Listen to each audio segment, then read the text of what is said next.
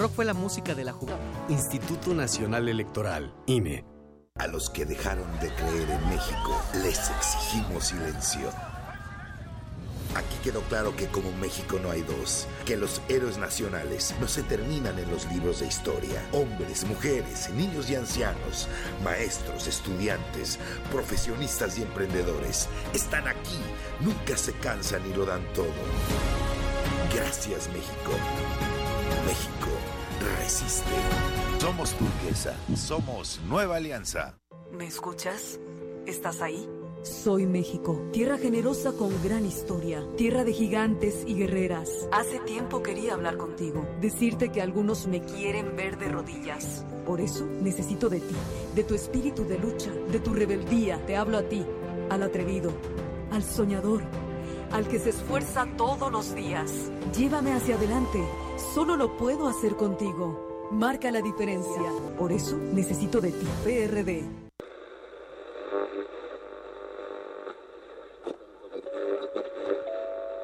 Desde las cabinas de Radio UNAM, relatamos al mundo. Relatamos al mundo. Relatamos al mundo. En Prisma RU llevamos hasta tus oídos el acontecer universitario.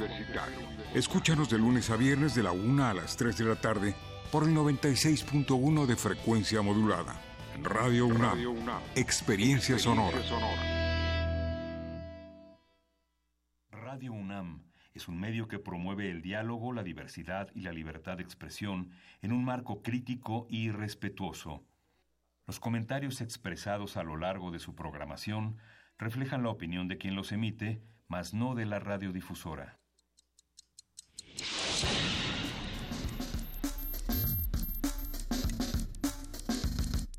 Primer movimiento. El mundo desde la universidad.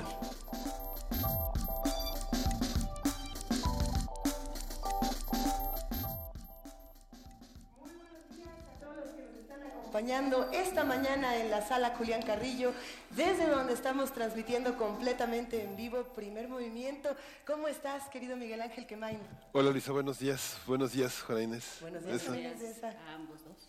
¿Cómo están? Estamos celebrando esta, esta mañana, es 15 de diciembre, Pareciera que no hay tanto que celebrar, pero sí, digo, no, no vamos a celebrar leyes de seguridad interior, leyes de comunicación que censuran, eh, tratos del Internet que pueda anular el presidente Donald Trump, pero tenemos muchísimo que hacer desde este programa donde han ocurrido cosas que sí son dignas de celebrar, como la participación de todos los que hacen comunidad con nosotros.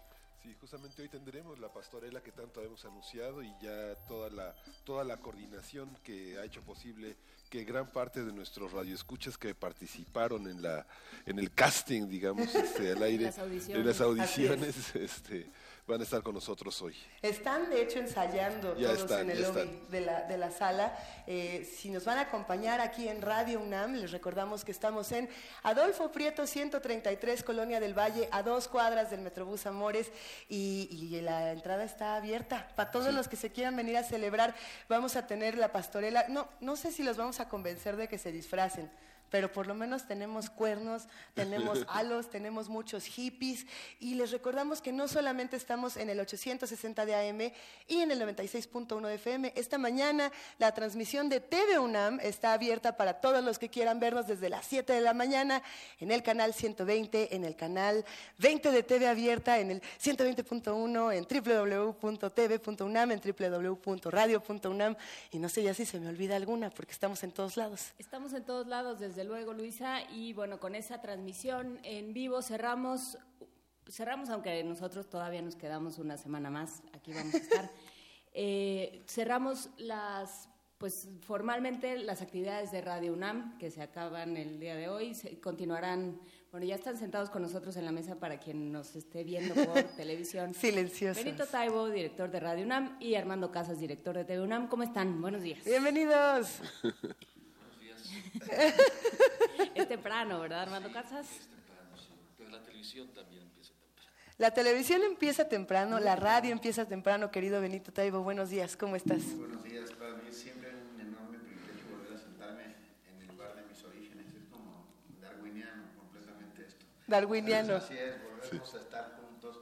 Me da un inmenso privilegio poderlas ver tan temprano Eso. Y, sobre todo tan lozanas. Tan lozanos y joviales. Lozanos y joviales están los radioescuchas que se encuentran de este lado, del lado de las butacas, haciendo comunidad. Gracias por acompañarnos esta mañana, es un gustazo. Eh, para nuestros queridos directores, para nuestros queridos radioescuchas y para todos los que están tanto en TV como en Radio UNAM. Tenemos música nueva, como lo hacemos todos los viernes, con la que vamos a arrancar y después nos vamos a quedar a platicar muy sabroso. Eh, hoy vamos a empezar con Evitare en, en, un momentito más, pero primero vamos a contarles qué va a pasar hoy en el programa, querido Miguel Ángel. Sí, vamos a tener, bueno, vamos a arrancar a las 7.30 con nuestro radioteatro, con la pastorela de la que hemos hablado toda la semana, y vamos a tener eh, la presencia de Guadalupe Ferrer, que es la directora general de actividades cinematográficas, para hablar del tema del cine, eh, del tema de la Navidad en el cine. A ver qué nos cuenta. Yo estuve haciendo un recuento de películas navideñas, de, espantos, de risa, de amor, de tragedia, y es, es una verdadera delicia hacer, hacer esta lista. Si alguien de los que está haciendo comunidad con nosotros recuerda películas navideñas eh, y está aquí, nos las puede apuntar. Si no, escríbanos en arroba P Movimiento o diagonal Primer Movimiento UNAM. Vamos a contar con la presencia en la música de los molotes que van a estar aquí en vivo con nosotros, tocando esta música tradicional, pero también rockera, pero también experimental, que les prometemos la van a disfrutar muchísimo. Y vamos a tener en la mesa del día la presencia del doctor Alfredo Ávila, él es investigador del Instituto de Investigaciones Históricas de la UNAM y presidente del Comité Mexicano de Ciencias Históricas. Lo acompaña Rodrigo Llanes, que es un chef eh, muy reconocido, colaborador de Primer Movimiento, articulista de la revista Animal Gourmet y colaborador del programa universitario de alimentos El Pual. Así que ya saben, Benito Taibo, Armando Casas, tenemos también nuestra pastorela, vamos a tener a Guadalupe Ferrer, también la poesía necesaria eh, la hacen los que hacen comunidad con nosotros, como cada vez que hacemos programas en la sala Julián Carrillo, pueden tener poema navideño o antinavideño o de lo que quieran. El chiste es que la poesía necesaria la hagamos entre todos. Así que quédense aquí de 7 a 10 de la mañana y ya como les decíamos, música nueva de Evitare. Alguien recordará a lo mejor una banda llamada Animal Collective que eh, en los años 90 y a principios de los años 2000 estuvo revolucionando un poco este género de música electrónica psicodélica. Y como la pastorela va por el lado psicodélico, eh, acaba de salir el nuevo sencillo en video. El video es una gozada de Evitare con Mi Secret. También hay que decir, bueno, que va dedicada esta canción a todos los de la secundaria 31, doctor Alfonso Pruneda de Xochimilco, que están aquí con nosotros. Nos da muchísimo gusto recibirlos. Vámonos a canciones.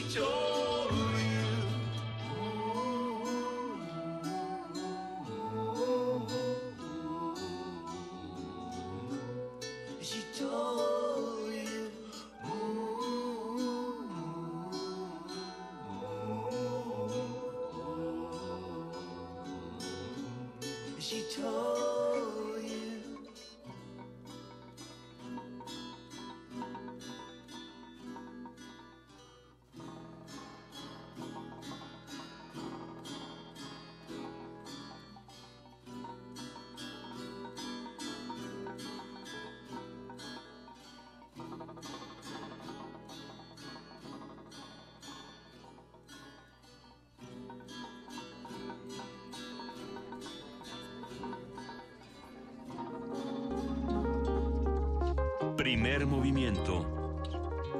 Hacemos comunidad. Leo, de ese no hay. No solo estaba preguntando si comen. Aquí estamos, estamos justamente en primer movimiento a las 7 de la mañana, ya con 18 minutos. ¿Alguien sintió por ahí que nos metieron un par de spots en la mañana eh, en, en la transmisión? Todavía no, porque va a estar interesante que a las...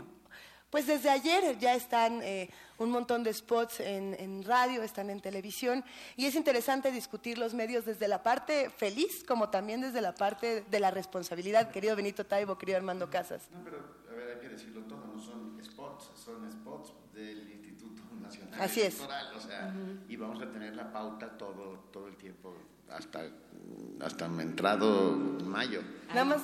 Te, te- te escuchaste como el mago Hasta de febrero, hasta febrero. Campaña, lo que le llaman pre-campaña, que es una Así es. Y después hay una interrupción, hay una veda electoral. Sí. Que Entonces, disfrutamos todos mucho. la campaña. Entonces, bueno, sí, vamos a vivir un fin de año lleno de... Magia y emoción. Exacto. Estamos obligados, es la ley, no, no, ahí sí no podemos discutir. Eh, ¿Por qué estamos hablando de cosas Pues tan- nos escriben, nos escriben a nuestra cuenta de arroba P Movimiento para decirnos, hey, nos gusta mucho el programa, siempre están estos spots que de pronto mueven un poco la transmisión. Ahora sí que no los hacemos nosotros, pero nos encanta poder iniciar diciendo que la radio tiene y la televisión tienen un espacio muy lúdico y también muchas cosas que hacer. Por ejemplo, eh, yo nada más digo, la primera temporada de Primer Movimiento en TV UNAM, el día de hoy está llegando a su fin, querido Armando Casas. Sí, sí, sí. Eh, Hoy terminamos la primera temporada de Movimiento. En general, fiesta. termina sus, terminó sus temporadas este, ya este fin de año. Y bueno, la idea es que el próximo año empezaremos nuestras segundas temporadas de varios programas, entre ellos Primer Movimiento, por supuesto, y de otros nuevos programas. ¿Y ¿Cómo ha estado? ¿Cuántos programas eh, llegaron a, a su fin de temporada? Eh, Pues, eh, son un montón, pero o Son- sea, son ¿cómo va- llegan? Como, como 15 más o menos. Hay- hay- entre ellos la hora elástica, que, que, que tiene una excepcionalidad. Aunque ya acabó su temporada, va a tener dos especiales. Uno de eh, fiestas navideñas, Navidad pues, es- y uno de, de- de- de principio de año, de año nuevo, en el cual pues tuvimos la participación estelar de Luisa Iglesias. Ella sabe cómo fue el programa, creo que fue muy divertido. Es, eh, en el Año Nuevo, además tuvo Laura Dita con el grupo Luz y Fuerza. Y creo que son, programas que el día de Navidad y el día de Año Nuevo la gente podrá también disfrutar. Son, son nuevos y es, esa es la excepcionalidad del, del término de las temporadas en televisión.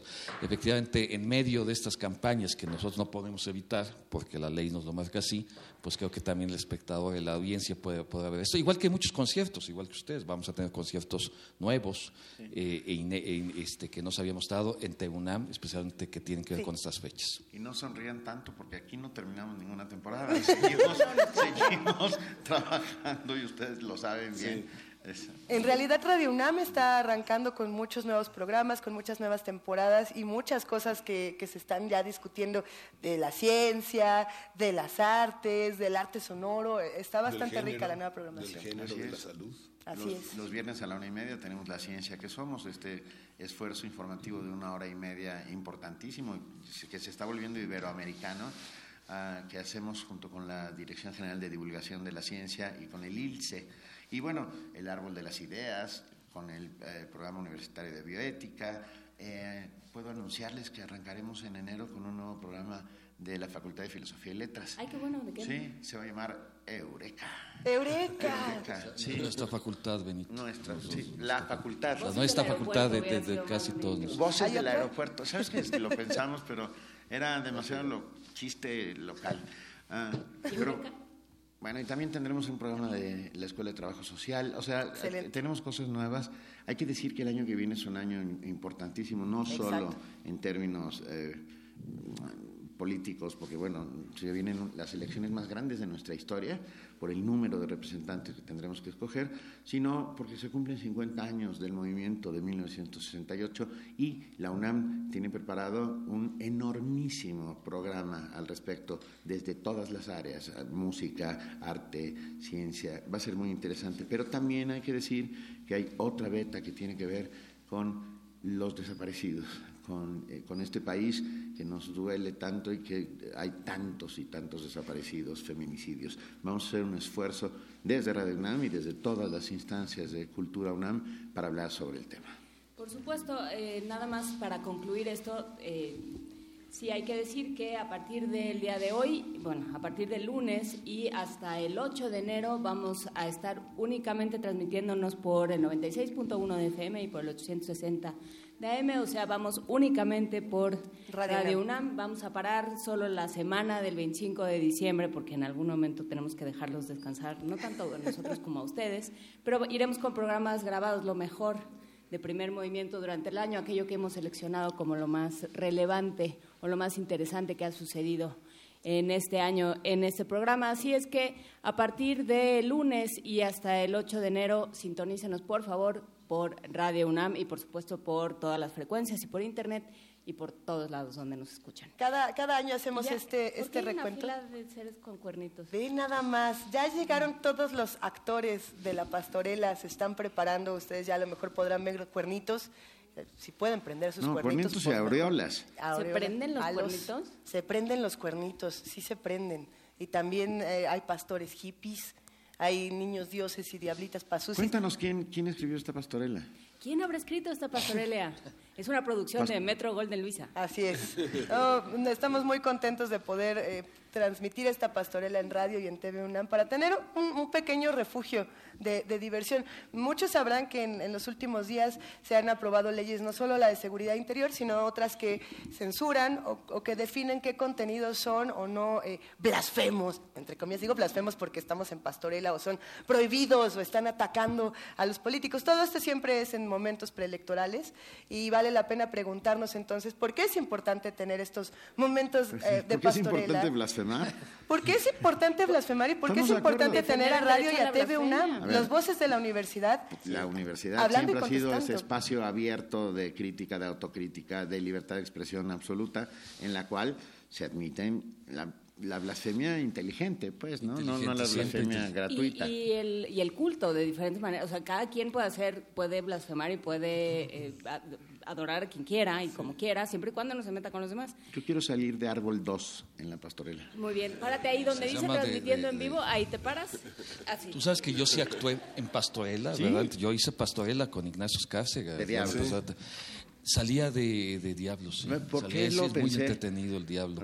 De hecho, hay que hablar, ahora eh, Guadalupe Fefe seguramente lo mencionará, el cine mexicano tiene una tradición también Así en la es. Pastorela, desde La ilusión viaja en tranvía de Buñuel, donde representan Pastorela, hasta una película que se llama Pastorela, Pastorela. de De Emilio Portes. Es una locura. Es una maravilla. Sí, uno se ríe mucho. Me quedé pensando en las películas Milagro en la calle 34. Es así como una de las grandes clásicas. Y, lo- y tu película preferida de todos los tiempos, Luisa.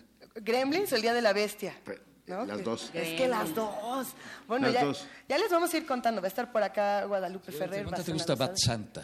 Bad Santa también, También, y- pero un- también Black Christmas. Hay tantas posibilidades en cine, hay muchísimos radioteatros que han sido muy famosos, series de televisión que nos han cambiado la manera en la que vemos la Navidad, en la que nos reímos de- también de la Navidad y de todas estas fiestas. Eh, hay otras que tratan más el tema de las fiestas paganas. Yo creo que vamos a tener conversaciones muy interesantes el día de hoy. Nosotros ya nos vamos para que puedan ¿Ya empezar. se van? Oye, solo, solo un último comentario. El próximo año, muy al inicio del año, vamos ya a presentar el documental que hizo Temunam sobre los 80 años de Radio UNAM. Ah, bravo. Que, es, que, bueno, que abarca efectivamente todo, todo, toda la historia hasta este momento. ¿Salimos nosotros? ¿Nos bañamos? salimos, salimos incluso antes de nacer. exactamente. Pues muchísimas gracias. van a estar por aquí. Nos, claro que sí, aquí vamos a sentarnos a ver a Pastorela. A los pastorcitos. Este. Pues a los pastorcitos. Oigan, muchas felicidades. Primer movimiento, todo el equipo de Primer Movimiento. Gracias por todo este maravilloso, enorme esfuerzo, por su inteligencia, por su sabiduría, por sus sonrisas. Gracias a todos. Le damos un gran aplauso a nuestros directores Armando Casas y Benito Taibo. Y por ahora despedimos esta participación con musiquita, Miguel Ángel. Sí, vamos a escuchar Anónimo del siglo XVIII, es una música de Bolivia y se llama Sonata Chiquitana. Venga.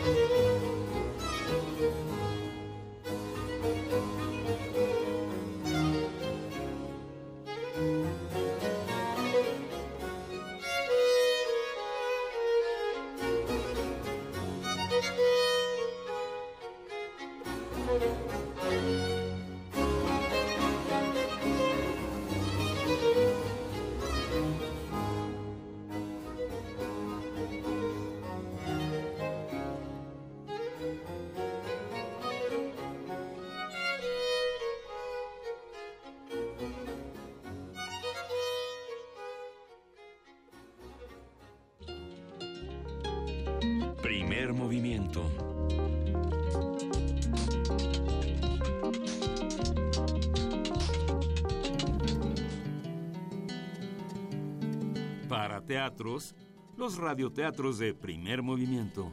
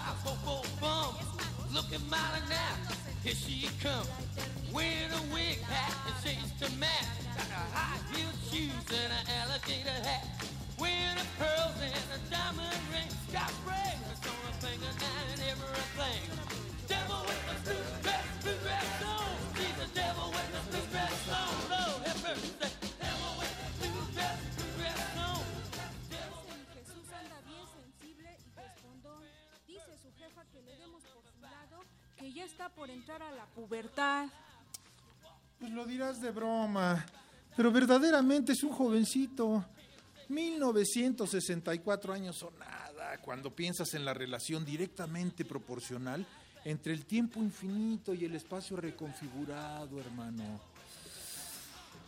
No te me pongas intenso, Gaspar. Comparte la mirra, por lo menos para agarrarte la onda. Tiene todo el sentido. Mira, la teoría de cuerdas divulgada por... Ah, hijo, alguien que le diga a esos pelados que manejen con más calmita, ¿no? Sosiéguense, bestias. Ches, cafres. ¿Quiénes eran esos güeyes o qué? Estimado Radio Escucha, televidente, ser omnipresente Debe usted entender que por ahí de los años 60, las flores, drogas, filosofías, colores, melenas y demás revoluciones andaban opacando la chamba de los ángeles y los demonios. Se trataba de los hippies, los amorosos hippies, que nada entendían de culpas, de pleitos, de buenos, de malos, y qué iban a hacer si no disfrutar. Aburridos los demonios infantes, primis y segunds, jugaban mientras el diablo no está, en los umbrales del cuartel satánico.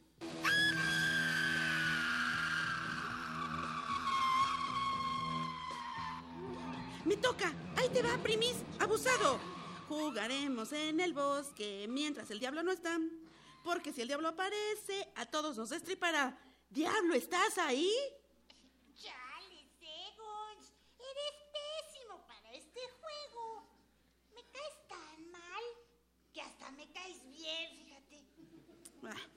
Oye, ¿ya se apareció la Pazuzi?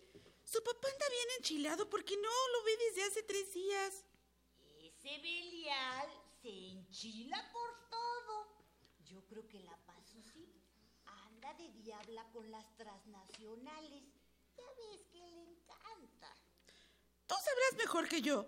¿Quieres jugar otra cosa? Podemos jugar a... Adivina qué estoy pensando. A ver, adivina pensando que tu juego apesta. Ay, es que nunca quieres jugar a nada. Pues es que tú hueles a azufre y eres una payasada de engendro. Mírate nada más. Ah, sí. Pues tú eres el niño chamuco más tarugo que haya visto el infierno jamás. ¿Tarugo? Dirás verdugo. Órale, éntrale la meloide. Te voy a acomodar una buena rastriza. Pues órale. Pues órale. Yo contesto. Yo, yo, yo, yo contesto.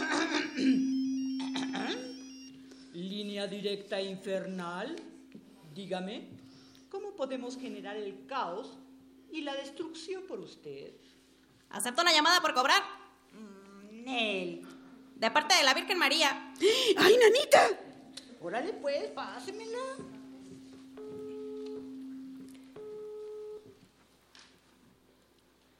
Belial, ¿eres tú? No, señora, aquí primis, primero de los sobrinos, su servidor demoníaco. Ay, no. Contigo no voy a hablar de asuntos serios, chamaco. Pásame a Belial. Ándele, portarugo. Ah, mm, pues es que no está mi tío Belial. Salió por unas almas inocentes y eso, pero me dijo que la Pasusi andaba de reventada. Y ya ve que el tío se pone muy, de muy mal humor. Y pues... Dile que es urgente que me llame. A ver, ceñito, deje que lo apunte. Dile que Jesús ha desaparecido. ¿Desaparecido? ¿No andará en eso de la resurrección otra vez, ceñito? No, dejó una nota. La nota dice, no me busquen, Pasos y yo nos fuimos para nunca volver. Chale, ahora sí se armó el puro dramón.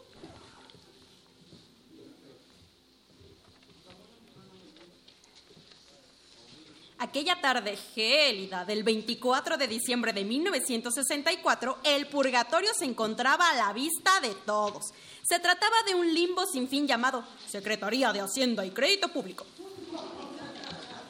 Belial, agente encubierto del mismísimo inframundo, le hacía su papel al, al arcángel Gabriel y a sus cándidas amistades.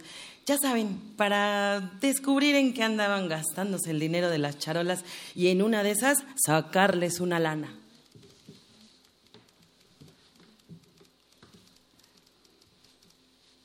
¿Está seguro, señor Gabriel? Por un mil yo puedo adelantar su declaración si gusta. No, no, joven ilustre. Yo nunca miento con mis impuestos. Nunca miento con nada, en realidad. Nunca miente. Nunca miente. Nunca, nunca. Viva la virtud. Anda, Gabriel. Regálale un billete al joven cajero. Como diga. Entonces voy a entregar su solicitud a... ¿Tío Belial? ¿Tío Belial? ¿Dónde andas? ¡Belial!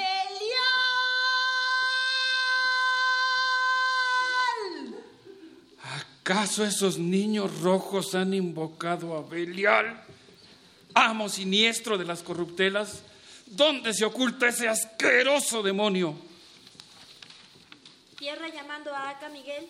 Tierra llamando a Aca Miguel, cambio. Tenemos a uno de los chamucos rojos, cambio. Mándenla a los Nephilim. Repito, manden a los Nephilim, cambio. Brúscala, ahora shogurusura, amara kaururoso,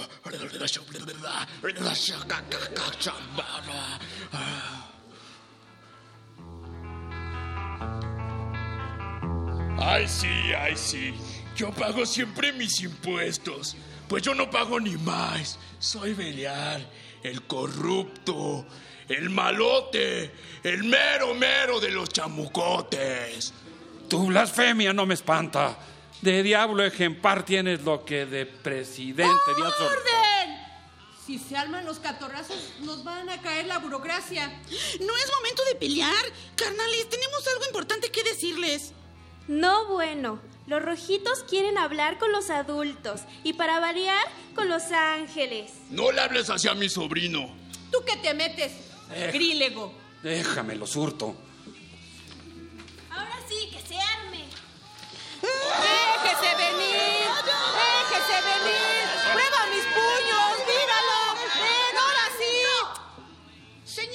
Arcángeles, señor tío, perdón, señor Belial, Zeus y un servidor venimos a informarles que Jesús, luminoso hijo de María y José, y Pasusi, satánica hija de Belial, han desaparecido. ¡No! ¡Sí! Fuentes cercanas al cuartel infernal nos reportan que ambos jóvenes fueron vistos por última vez en el interior de un tombe de vernegro, lo cual nos indica que una de esas probablemente se fugaron juntos. ¡No! ¡Sí! Ese miserable greñudo me las va a pagar. ¿Greñudo? Es culpa de tu hija loca, que nada más anda buscando la insurrección. Retira lo dicho. Nunca. Ya. Mi hermano Zeus y yo pensamos que lo mejor sería formar una alianza. ¿Una alianza? ¿Con ustedes, diablos chamagosos? No es perfecto, pero si se les ocurre algo mejor, hablen ahora o callen para siempre.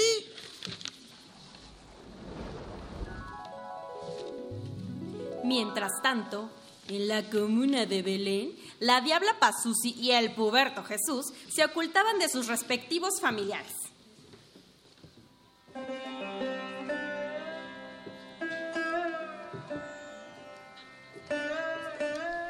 A ver, hermanos, relajamos nuestro cuerpo, nuestras tripas cósmicas y contamos del 3 al 0. Tres, dos, uno, cero. Dejamos que los chakras encuentren su propio eclipse. Nos volvamos la tierra, el río, el cosmos. No, hombre, está resuelve esta terapia. Lo sé, hermano pastor. No es por andar en el chisme, pero ¿y esos dos al fondo? ¿Quiénes son? Hermanos pintorescos, acérquense, nenén. Háblenos de ustedes. Hola a todos, soy Pazuzi, hija de Belial y Lilith. Yo soy Jesús, pero no quiero hablar mucho de quién soy. Ya no estoy seguro de quién soy. Yo tampoco. Lo mismo me pasó, hermanos, pero el chamán Melenas me alivianó a encontrarme a mí mismo en el crack y en el mantra. Pueden quedarse el tiempo que deseen. Ustedes no entienden. Nos obligan a ser malos, malísimos. O los buenos, buenísimos. Sin falla, mi mamá, vive, mi mamá vive, vive en el mar, muerto y no me ha hablado, como en 1500 años. Ya ni me digas, mi papá se volvió académico de la UNAM. ¿Crees que lo vio alguna vez? Pero eso sí, ahí va mi papá todos los días. Con su tienes que ser mala, tienes que pegar la, la, las lagañas a Jesús, tienes que comerte a los pastores. ¡Sas! A mí me dicen que aguante cuanto guamazo sea necesario, pero ¿quién me ha preguntado si a mí me gusta eso? Tranquilos, hermanos. Su problema es simple. En esta vida no hay buenos o malos. Hay rock and roll, hay libros, hay paz. No conozco nada de eso. A veces pienso que si no hay guerra, no quedaría nada de nosotros.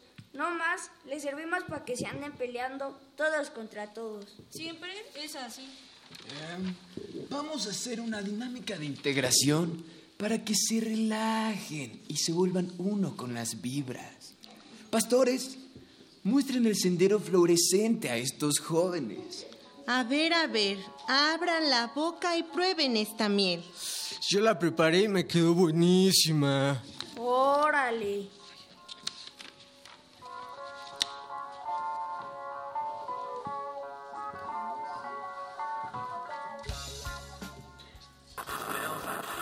¿Por qué quiero ser presidente? Porque nuestro país merece estar mejor. Porque quiero Por eso a partir de ahora me vas a ver recorriendo cada uno de los estados de la República, viendo a la gente a los ojos, empeñando mi palabra, comprometiéndome contigo y los mexicanos. ¿Les molesta que su transmisión o viaje cósmico sea interrumpida por la espotiza del futuro? No. No se tape los oídos, no le cambie de estación. Este no es un mal viaje. Es lo que puede pasarle si sigue viendo las cosas blancas, blancas o negras, negras. Y no actúa.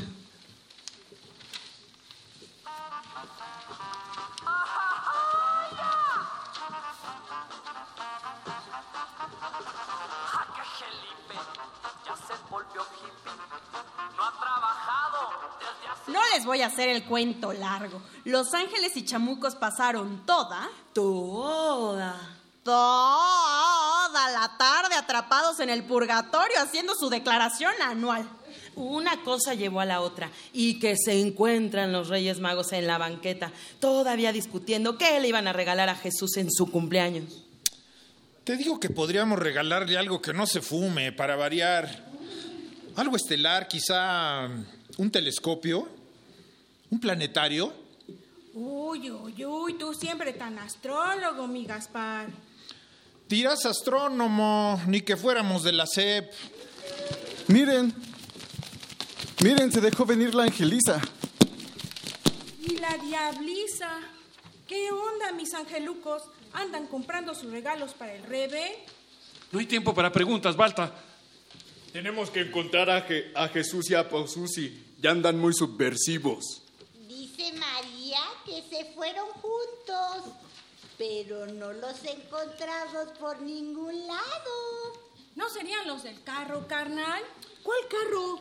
Mm, hace rato pasó un Thunderbird a toda velocidad. Bastante ridículo, con su fénix en el cofre, levantando polvo por todo el callejón. ¿El vehículo sagrado? ¿Hacia dónde se fue? Ay, manito. Se fue al fondo de la calle y ahí sigue. Al callejón.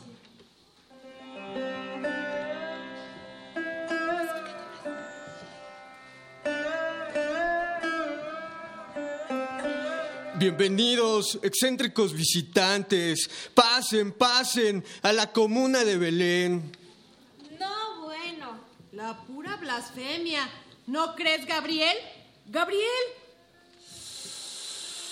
Asombroso. Sublime. Señor pastor, ¿no sabe dónde podemos encontrar a un tipo greñudo y a una joven roja de pies a cabeza? ¿Te refieres a los locuaces del fondo? ¡Ahí están! ¡Oigan! ¡Pasusi y Jesús! ¿Qué onda, primis? ¿Qué hacen todos aquí? Mejor vámonos, Pasusi. Han de querer echarnos a pelear otra vez. Espera, hija. No se vayan. Ya entendimos por qué están tan enojados. Bastó con una tarde de burocracia en Hacienda para darnos cuenta que no todo es bueno, buenísimo, o malo, malísimo. Llevas razón, hermano Gabo. ¡Qué milagro, chamán Melenas! ¿De dónde conoces a este hippie?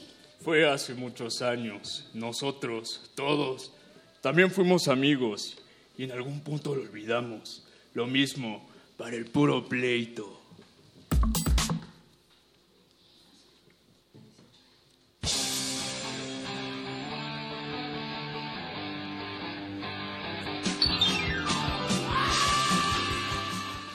Ya casi es hora del cumpleaños de Jesús y no hicimos nada para celebrarlo. ¿Será que nos quedamos aquí? Ah, pues nosotros trajimos mirra para todos. Y telescopios. Y camineras. Y yo preparé una rica miel. mm. ¿Prometen que le van a bajar mil rayitas a su fanatismo? Prometido. ¿Y otras 20 mil a su adoración a las deidades infernales? Simón, prometido. Si nos invitan, nos quedamos a la pachanga. Que se arme. ¡Eh, eh, eh,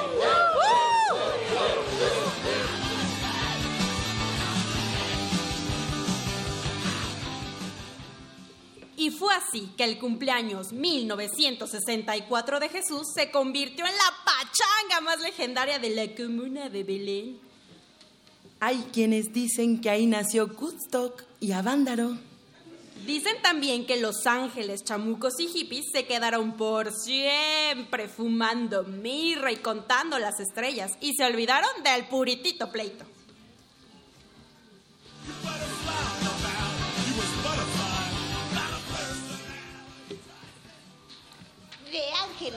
Chamucos y hippies. Un relato de Navidad.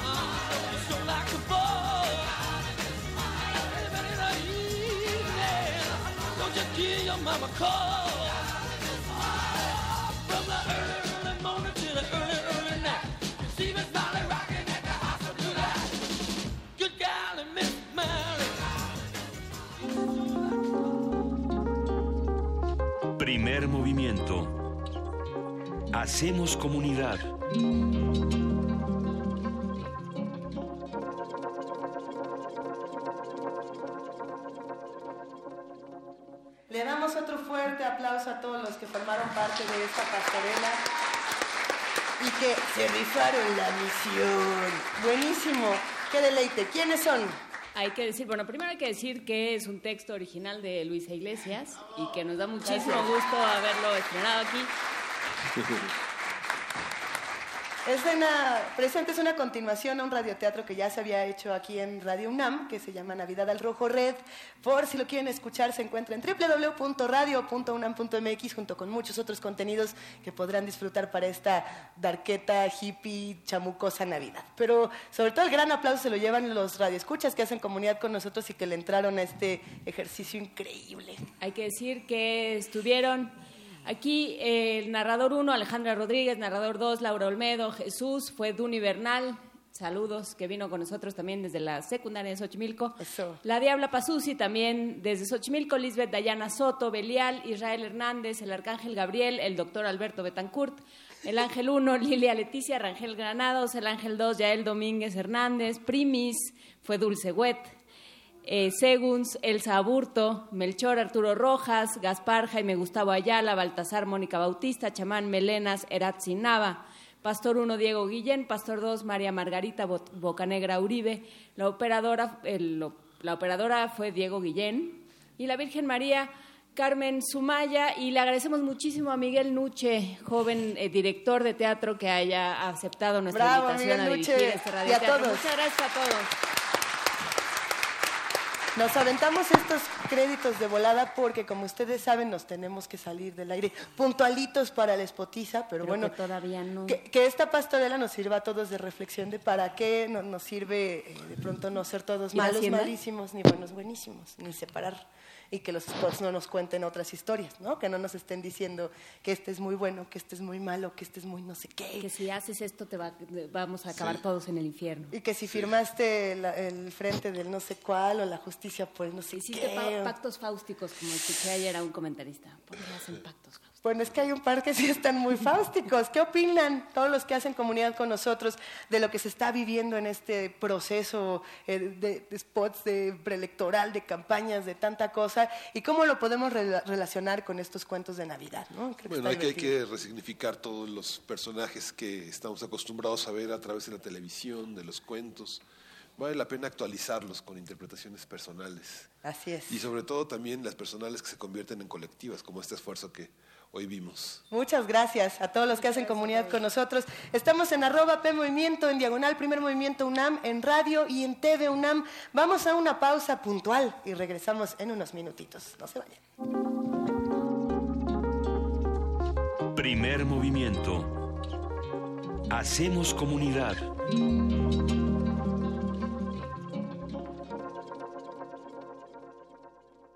¿Qué es el arte público?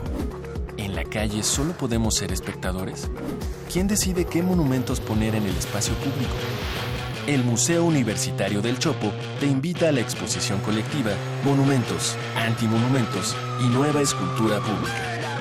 en colaboración con el Museo de Arte de Zapopan y bajo la curaduría de Pablo León de la Barra, 22 artistas de distintas nacionalidades cuestionan las nociones de monumento, memorial y escultura pública, la relación del arte público con el espacio urbano, el poder y la ciudadanía. Del 25 de octubre de 2017 al 7 de enero de 2018. Más información en www.chopo.unam.mx. Museo Universitario del Chopo, un monumento en sí mismo. Tú, que cuando ves las noticias del gobierno actual piensas, ¿estaríamos mejor? Con ya sabes quién. A ti que durante el gobierno de Calderón pensabas, estaríamos mejor con ya sabes quién.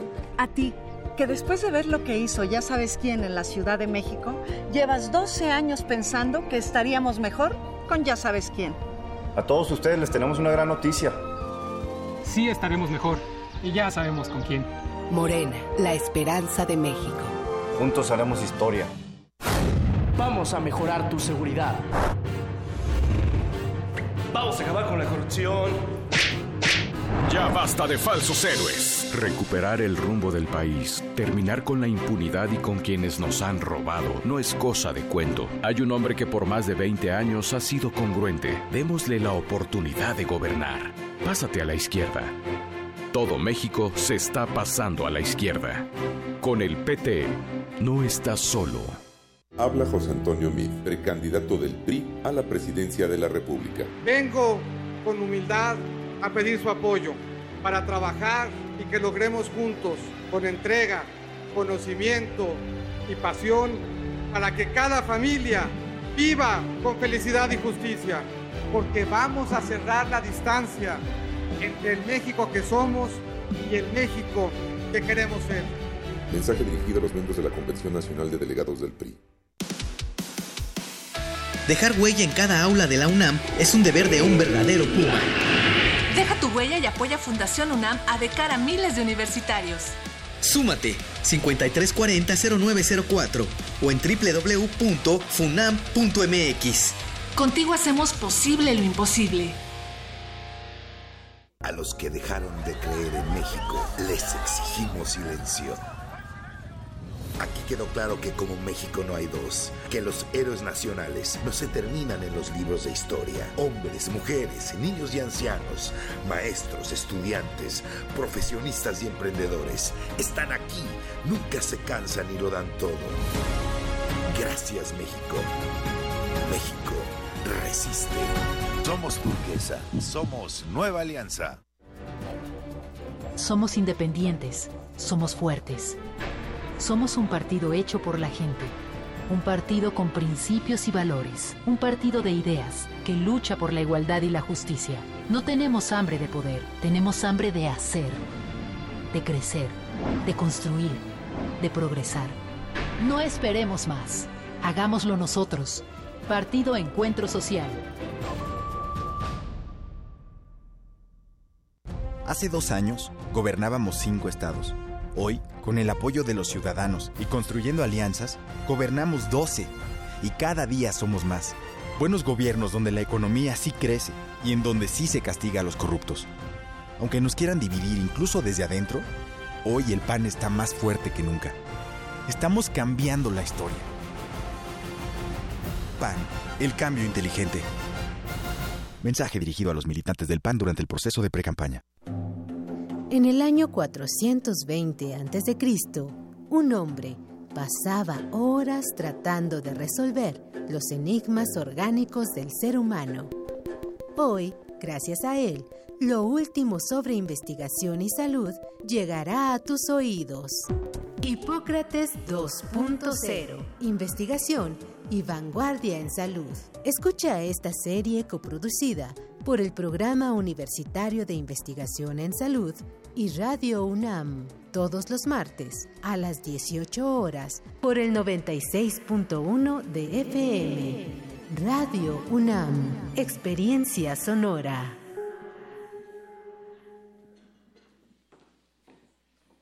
Sociales, en Facebook como Primer Movimiento UNAM y en Twitter como P Movimiento o escríbenos un correo a primermovimientounam@gmail.com.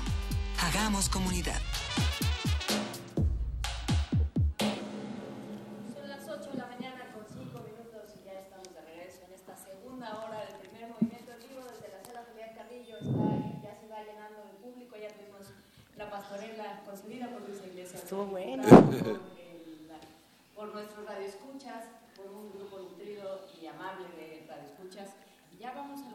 Y ya nos vamos a lo que sigue porque hoy tenemos un programa con mucha música. Si nos están viendo en TV UNAM, se darán cuenta de que de pronto el escenario de la sala Julián Carrillo se reconfiguró. Sí. Y si nos están escuchando por Radio UNAM, imaginen eh, cómo se va vistiendo de pronto la sala Julián Carrillo, Miguel Ángel.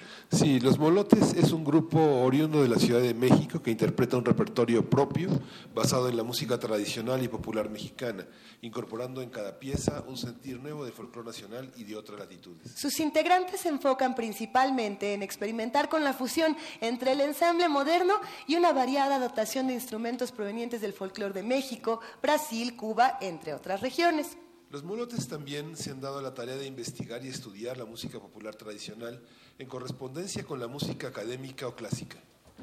El grupo se ha presentado en diversos recintos como festivales, salas de concierto, plazas públicas, teatros, foros culturales, tertulias, museos, estudios cerrados de radio y televisión y ahora aquí. Y nos da muchísimo gusto, vamos a recibir todos con un gran aplauso de uno en uno, a Junuen Trip en la voz, a Fernanda Cabral también en la voz, a Gustavo Calzada, jarana y voz, a Daniel González en el clarinete, Ismael Chavarría bajo, Carlos Zárate teclado y Samuel Araiz en las percusiones. También está Eric, el, guitar- el guitarrista del grupo que no va a estar porque no está en México. Le mandamos un gran abrazote, pero pues un aplauso más para los molotes que nos acompañan esta mañana y que van a estar musicalizando. Eh, saludamos a, a- a ver, así como que de Tim Marín de Doping Way, saludamos a Fernanda. ¿Cómo estás, Fernanda? Buenos días. Hola Lisa, bien, muchas gracias, contentos de volver a estar acá eh, y pues de estar en este aniversario, 80 aniversario. Qué gustazo que nos acompañen. Celebramos pastorelas, celebramos aniversarios, celebramos Navidad, Fin de posadas, celebramos a los molotes el fin de temporada en TV UNAM, celebramos a los radioescuchas. ¿Qué tanto podemos cele- celebramos a la iguana, Fernanda? Celebramos a la iguana. ¿Qué te parece? Arranquemos. Va. Gracias, querida Fernanda.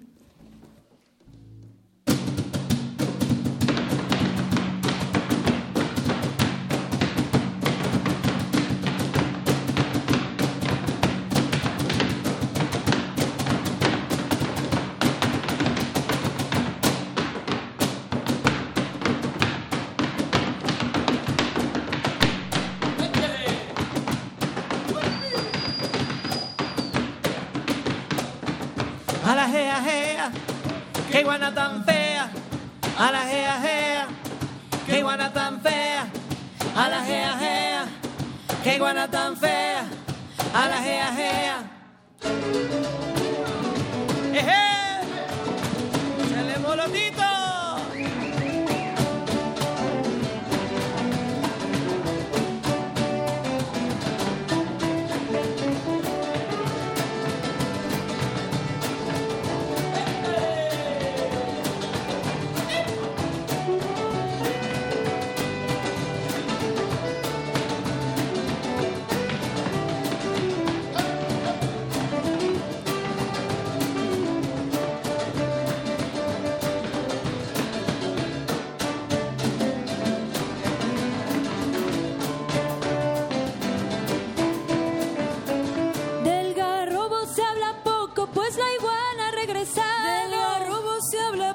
Pues la iguana ha regresado. Su belleza canto y toco y ese verde aceitunado. Su belleza canto y toco y ese verde aceitunado. Desde el tiempo del barroco y este son se ha zapateado. Desde el tiempo del barroco y este son se ha zapateado. Iguana mía, ¿pa' dónde vas? Que voy para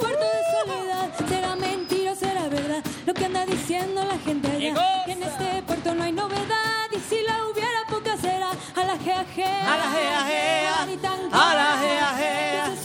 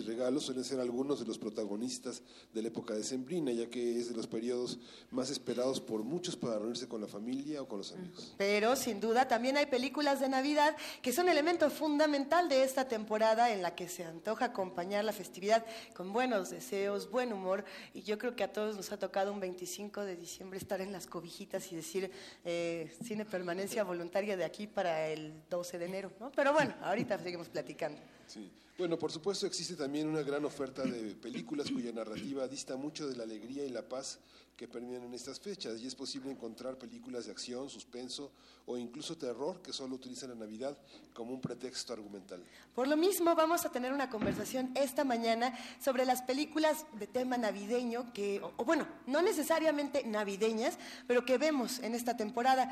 Ya nos acompaña la licenciada Guadalupe Ferrer, ella es titular de la Dirección General de Actividades Cinematográficas y es familia de este espacio. Siempre nos da las mejores recomendaciones. Queridísima Guadalupe Ferrer, ¿cómo estás? Pues encantada de estar aquí, me da muchísimo gusto eh, poder entrar después de oír una música tan alegre que nos invita a la esperanza y a la resistencia. Porque no puedo dejar de decir que hoy aprobaron una ley que nos, que nos pone a todos. muy mal ¿Cuál de todas, Guadalupe? la de seguridad, ¿no? Pero este, pero bueno, por eso el tema resulta propicio, porque no podemos estar todo el tiempo con las heridas abiertas, porque si no se nos infectan, entonces es importante eh, poner el tema de la, sobre todo de la esperanza, que es lo que nos da mucho las buenas películas de Navidad, ¿no? Hay lo que ustedes decían, hay películas con temas muy diversos, donde la Navidad es un telón de fondo. Es curioso, el cine mexicano en general en las películas de Navidad, salvo algunas excepciones que nos han hecho reír bastante, como Pastorela de Emilio Portes, este, o Navidad S.A. de Rosbar, que son las quizá más recientes, eh, pues en realidad son tristes, o sea, son esta historia donde, pues un poco también en el tema de Scrooge, ¿no? Lo de gente pobre que no tiene la posibilidad de disfrutar esas fiestas con alimentos, con juguetes, y de todos modos siempre hay un rayito de esperanza con ellas, ¿no? ¿Como, como cuál podríamos ir entrando? No, digo, sobre todo el tema, el tema que tiene que ver con la solidaridad, ¿no? Y el cine está muy permeado por la gran literatura, la, la presencia de la gran literatura rusa y la gran literatura inglesa y parte de la, de la, norteamericana han permeado el espíritu navideño, que es lo que se ha llevado fundamentalmente al cine. El rayo de esperanza tiene que ver muchísimo con la capacidad de vínculo que tienen las personas para descubrirse en medio de situaciones muy adversas. Así es, bueno, hay una película fantástica que es la clásica norteamericana, que es Qué bello es vivir. ¿no? What a Wonderful Life, ¿no? Exactamente. Entonces, bueno, en esa película, un hombre que toda su vida ha sido bueno, decididamente bueno, ¿no? Este, pues en realidad se encuentra con adversidades tremendas, al punto de perder la esperanza, ¿no? Y, en el momento en el que él decide quitarse la vida, yo no sé si ustedes se acuerdan de ella, eh, se va a tirar al puente, ve que otro anciano se va a tirar al puente y en su inevitable impulso de bondad y de resistencia se avienta más bien a salvar al anciano y descubre que qué bello es vivir, ¿no? Entonces, sí, eh, sobre todo en la época de los 40, el cine norteamericano hace, tiene mucha eh, inspiración para hacer películas que valen la pena. El Bazar de las Sorpresas, o sea, donde hay comedias románticas muy bien hechas, y luego empieza a verse, yo creo, en el propio cine norteamericano, la Navidad ya desde una perspectiva más crítica. Se acordarán de los gremlins, ¿no? Por supuesto. Bueno, ¿Cómo aquí olvidarla? ¿Cómo olvidarla, verdad? sí, sí, queríamos tener un gremlin o ser un gremlin, ¿no? Y bueno, pues ahí uno ve eh, ya cómo eh, de pronto hay todo un embate de consumismo, ¿no? Que los gremlins se dedican afortunadamente, a destruirlo en un centro comercial. Yo creo que a mí me gusta ver películas de Navidad, no todas las películas de Navidad, a veces son muy sonsas, pero además me encanta verlas acompañadas, no tanto bajo la cobijita en la cama, sino sí me gusta estar ahí con, con en un asunto más familiar. Pero eh, sí creo que sí, eh, eh, muchas de ellas aportan por pensar que es una época en donde vale la pena reflexionar sobre la esperanza. Me, llama muchísimo la atención, Guadalupe, recordar eh, las estructuras narrativas de todas las películas navideñas que nos pudieran venir a, la mente, a los que estamos por aquí. Eh, lo similares que son, a pesar de que Los Gremlins, por ejemplo, pueda ser una película subversiva, transgresora, El Día de la Bestia, por ejemplo, e, en España, ahorita podemos llegar a otros, a otros países, misma Pastorela de Emilio Portes aquí en México, o las de los años 40, es más, eh, It's a Wonderful Life tienen a este personaje que invariablemente se tiene que humanizar. Es decir, no, no hay un personaje navideño que al final le vaya mal. ¿O sí? Porque empezamos a recordar muchas películas y este personaje, si es cruel, el, típico Scrooge, tendrá que, tendrá que volverse que suavizarse. ¿no? hay finales malos en las películas bueno, es, curioso porque hay una película canadiense que se llama Mi tío Antonio, que es de los setentas, que probablemente yo creo que es una extraordinaria película, que es la historia de un adolescente en un pueblo minero en Canadá. Y sí está todo el ambiente de solidaridad que tú mencionas, eh, festivo, cálido pero en realidad, por ejemplo, ahí el final es muy es duro, eh, habla, demuestra la vida de pobreza que se tiene en esa comunidad. Este, no necesariamente, muchas veces la Navidad es para denunciar también una situación. Eh, Berlanga hace una película en España que se llama Plácido, eh, Luis García Berlanga, que yo creo que es el gran director español, bueno, el padre este, que tiene que trabajar durante todo el franquismo en una situación de censura permanente y sin embargo utiliza esta película para hacer una denuncia de la situación también, generalmente, que es lo que digo, que refleja la pobreza, ¿no? Y bueno, sí, un llamado a la solidaridad, volteamos a ver a la gente que no tiene lo que tenemos otros, a la niña que vende castañas, a la cerillerita, para... Pero lo que dices es que las películas de Navidad son películas de resistencia. O, de denuncia o de crítica. Sí, de denuncia, ¿no? Más que de Yo sí creo que, que, aprovechan la Navidad para de una manera, eh, pues no sutil, porque, por ejemplo, Pásido es muy abierta, este, pero son inobjetables políticamente. ¿Qué le iban a decir a Berlanga en ese momento? Que no había que pensar en los pobres en Navidad, ¿no? Pero a la vez Berlanga dice, este es un país que tiene problemas serios de pobreza, ¿no? Entonces, eh, sí creo que, creo que la Navidad ha sido usada de muy diversas maneras. Incluso hay una producción de Jodorowsky que se llama Puber, O no, no exact, perdónenme exactamente, pero la producción es de Jodorowsky y es eh, José Manuel Alcaraz el director, que es son tres capítulos y el primer capítulo pues es espeluznante, o sea, es una todo dentro de una cena de Navidad, la familia convocada y la verdad es que cada miembro de la familia está pensando cómo destruir cualquier posibilidad de alegría de este tipo, ¿no? El padre es un individuo que en realidad es un travesti, el hijo está pensando un poco en lo mismo, la hija quiere cantar para destruir todos los santos de una iglesia con su voz, o sea, es un caos en esa parte, pero bueno, también es una, también algunas películas de Navidad expresan eh, cómo de algunos autores piensan en, desenmascarar algo que consideran una hipocresía, ¿no? Como de pronto nos reunimos en una sola fecha y eh, todos somos felices cuando en realidad llevamos un año de horror. Ahora, no son las que a mí me encantan, eh, yo no busco, por ejemplo, como espectador el 24 de diciembre enfrentarme a una crisis de estas, a mí me, me encanta sí realmente ver algo inspirador, eh, una luz de esperanza, ¿no? Este, pues sí, sí creo que de este papel, esta parte del papel este que juegan algunas películas en este sentido me gustan mucho, incluso utilizando como Tim Burton, eh, Tim Burton en Pesadilla antes de Navidad, pues este juego un poco de terror y todo, este, pero al final sí hay una propuesta muy inteligente para encontrar un camino, ¿no? Hay otra, otra variante eh, de, esta crítica a la Navidad, de esta crítica a lo que se ha ido convirtiendo la Navidad ya en estos momentos, no tanto en los años 40, aunque ya empezaba, sino en estos momentos, en esta eh, lo que yo llamo el operativo jojojo, ¿no? donde tienes que, tienes que este, tachar muchísimas cosas de las listas y tienes que ver un montón de gente y tienes que hacer muchísimas cosas y tienes que tener el árbol y tienes que poner el nacimiento y tienes que hacer los romeritos y tienes y que tienes que sonreír durante todo el proceso. ¿Cómo? Tienes que sonreír y abrazar parientes. Entonces, eh, todas estas películas que, cuya premisa es huyamos de la Navidad.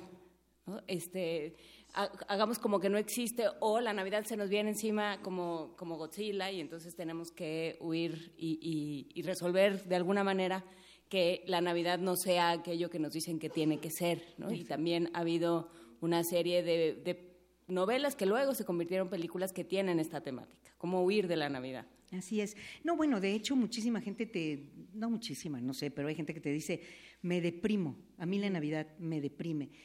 Pero eh, quizá porque sí es un, un punto de contraste, ¿no?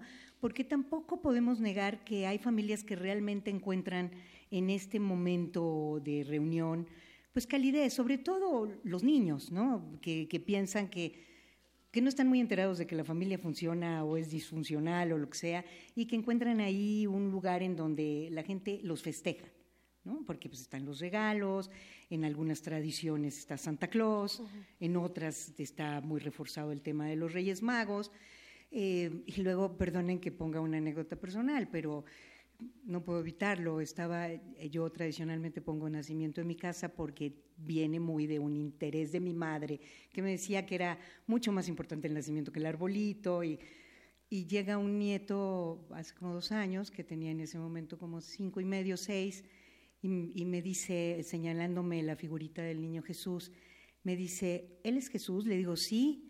Eh, y lo matan, ¿verdad? ¡Sas! Corte A, 33 años matan, ¿verdad?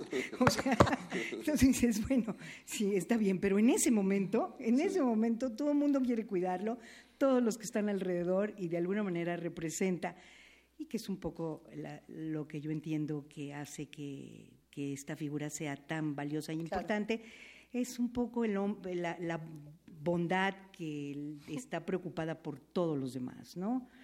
Este, entonces sí, sí es un momento complicado. Si no tienes dónde refugiarte en Navidad y no encuentras esta calidez, seguramente te sientes muy incómodo de que todo el mundo esté hablando de este tema. Luego, si tienes un poco de pensamiento crítico, estás harto de que la Navidad se haya convertido en un espectáculo, se haya cosificado de esta manera, haya perdido el sentido de la colectividad, el afecto, la solidaridad, ¿no? Entonces...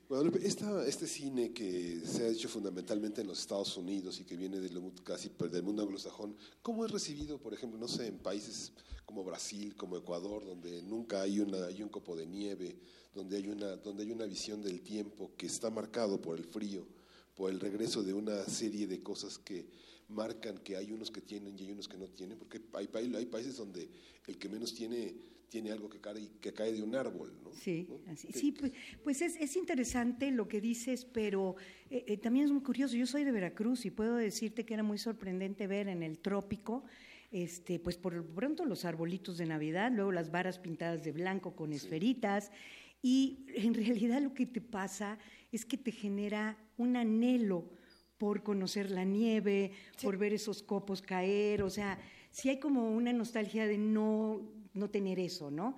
Eh, pero por todos lados estás viendo estas películas y estás viendo cómo vive esa sociedad norteamericana, eh, aún en sus crisis, ¿no? Este, yo no he visto la última película esta de Madres Rebeldes en Navidad o esta que, que está ahora en cartelera. Eh, no tengo la menor idea de, de aquí nos vamos a verla, no te preocupes. Pero sí, o sea, sí pienso que eh, bueno, la industria de cualquier forma está buscando cómo manejar ciertas figuras, aparentemente desacralizarlas, ¿no?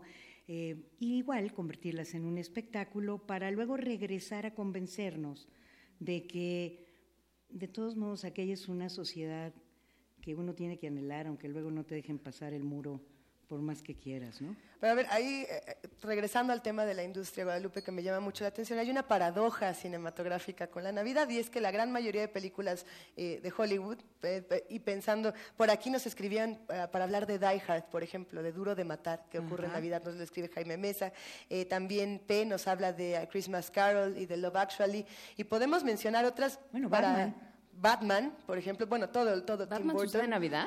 Separando a Tim Burton de, del, sí, Batman sucede en Navidad, la primera y la segunda. De ahí sale el pingüino, ahí se entera cómo mueren sus padres, sí. todo, la tengo que volver yo, a creo ver. Que, yo creo que Tim Burton merece un, un, apartado en particular porque todo su cine es navideño, pero la industria Hollywood para a lo mejor más chamacos, eh, Santa Cláusula, El Regalo Prometido, una serie de películas que te dicen, el consumismo es terrible, lo que tienes que hacer es estar con tu familia, apapáchense, quírense los unos a los otros, pero la industria cuánto saca de las películas navideñas, porque es una de las épocas donde más vamos al cine y la paradoja es, no gastes, ven al cine y gástatelo aquí. ¿O, cómo? ¿Cuánto, cuánto de ese dinero se invierte en otras cosas? Siempre estas industrias del cine nos dejan con muchas preguntas y muchas bueno, quejas. Bueno, hay películas que son muy importantes para eh, mostrar eh, las fracturas de una sociedad y, son carísimas, han sido carísimas.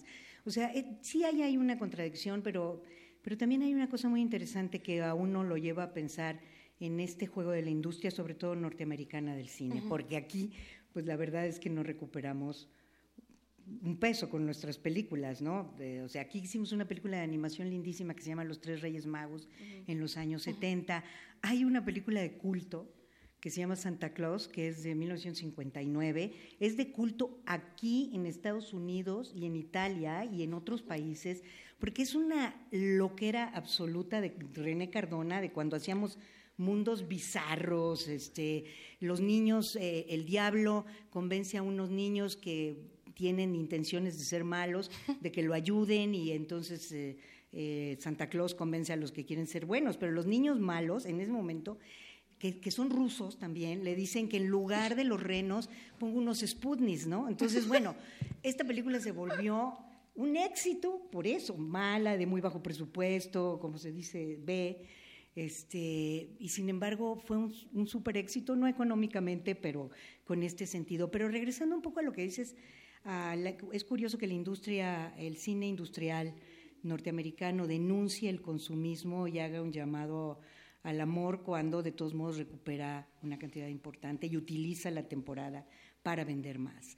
Sí, sí es curioso, pero pues a mí no me está mal que, que denuncien el consumismo. Perdón, hay otra, la de la de mm, Navidad S.A., la de Rosbar, con Pedro Armendáriz, eh, hijo, eh, está eh, Santa Claus ya preocupadísimo porque las crisis son espantosas porque hay calentamiento global y se le está deshaciendo el polo norte, ¿no? Entonces no sabe qué va a pasar.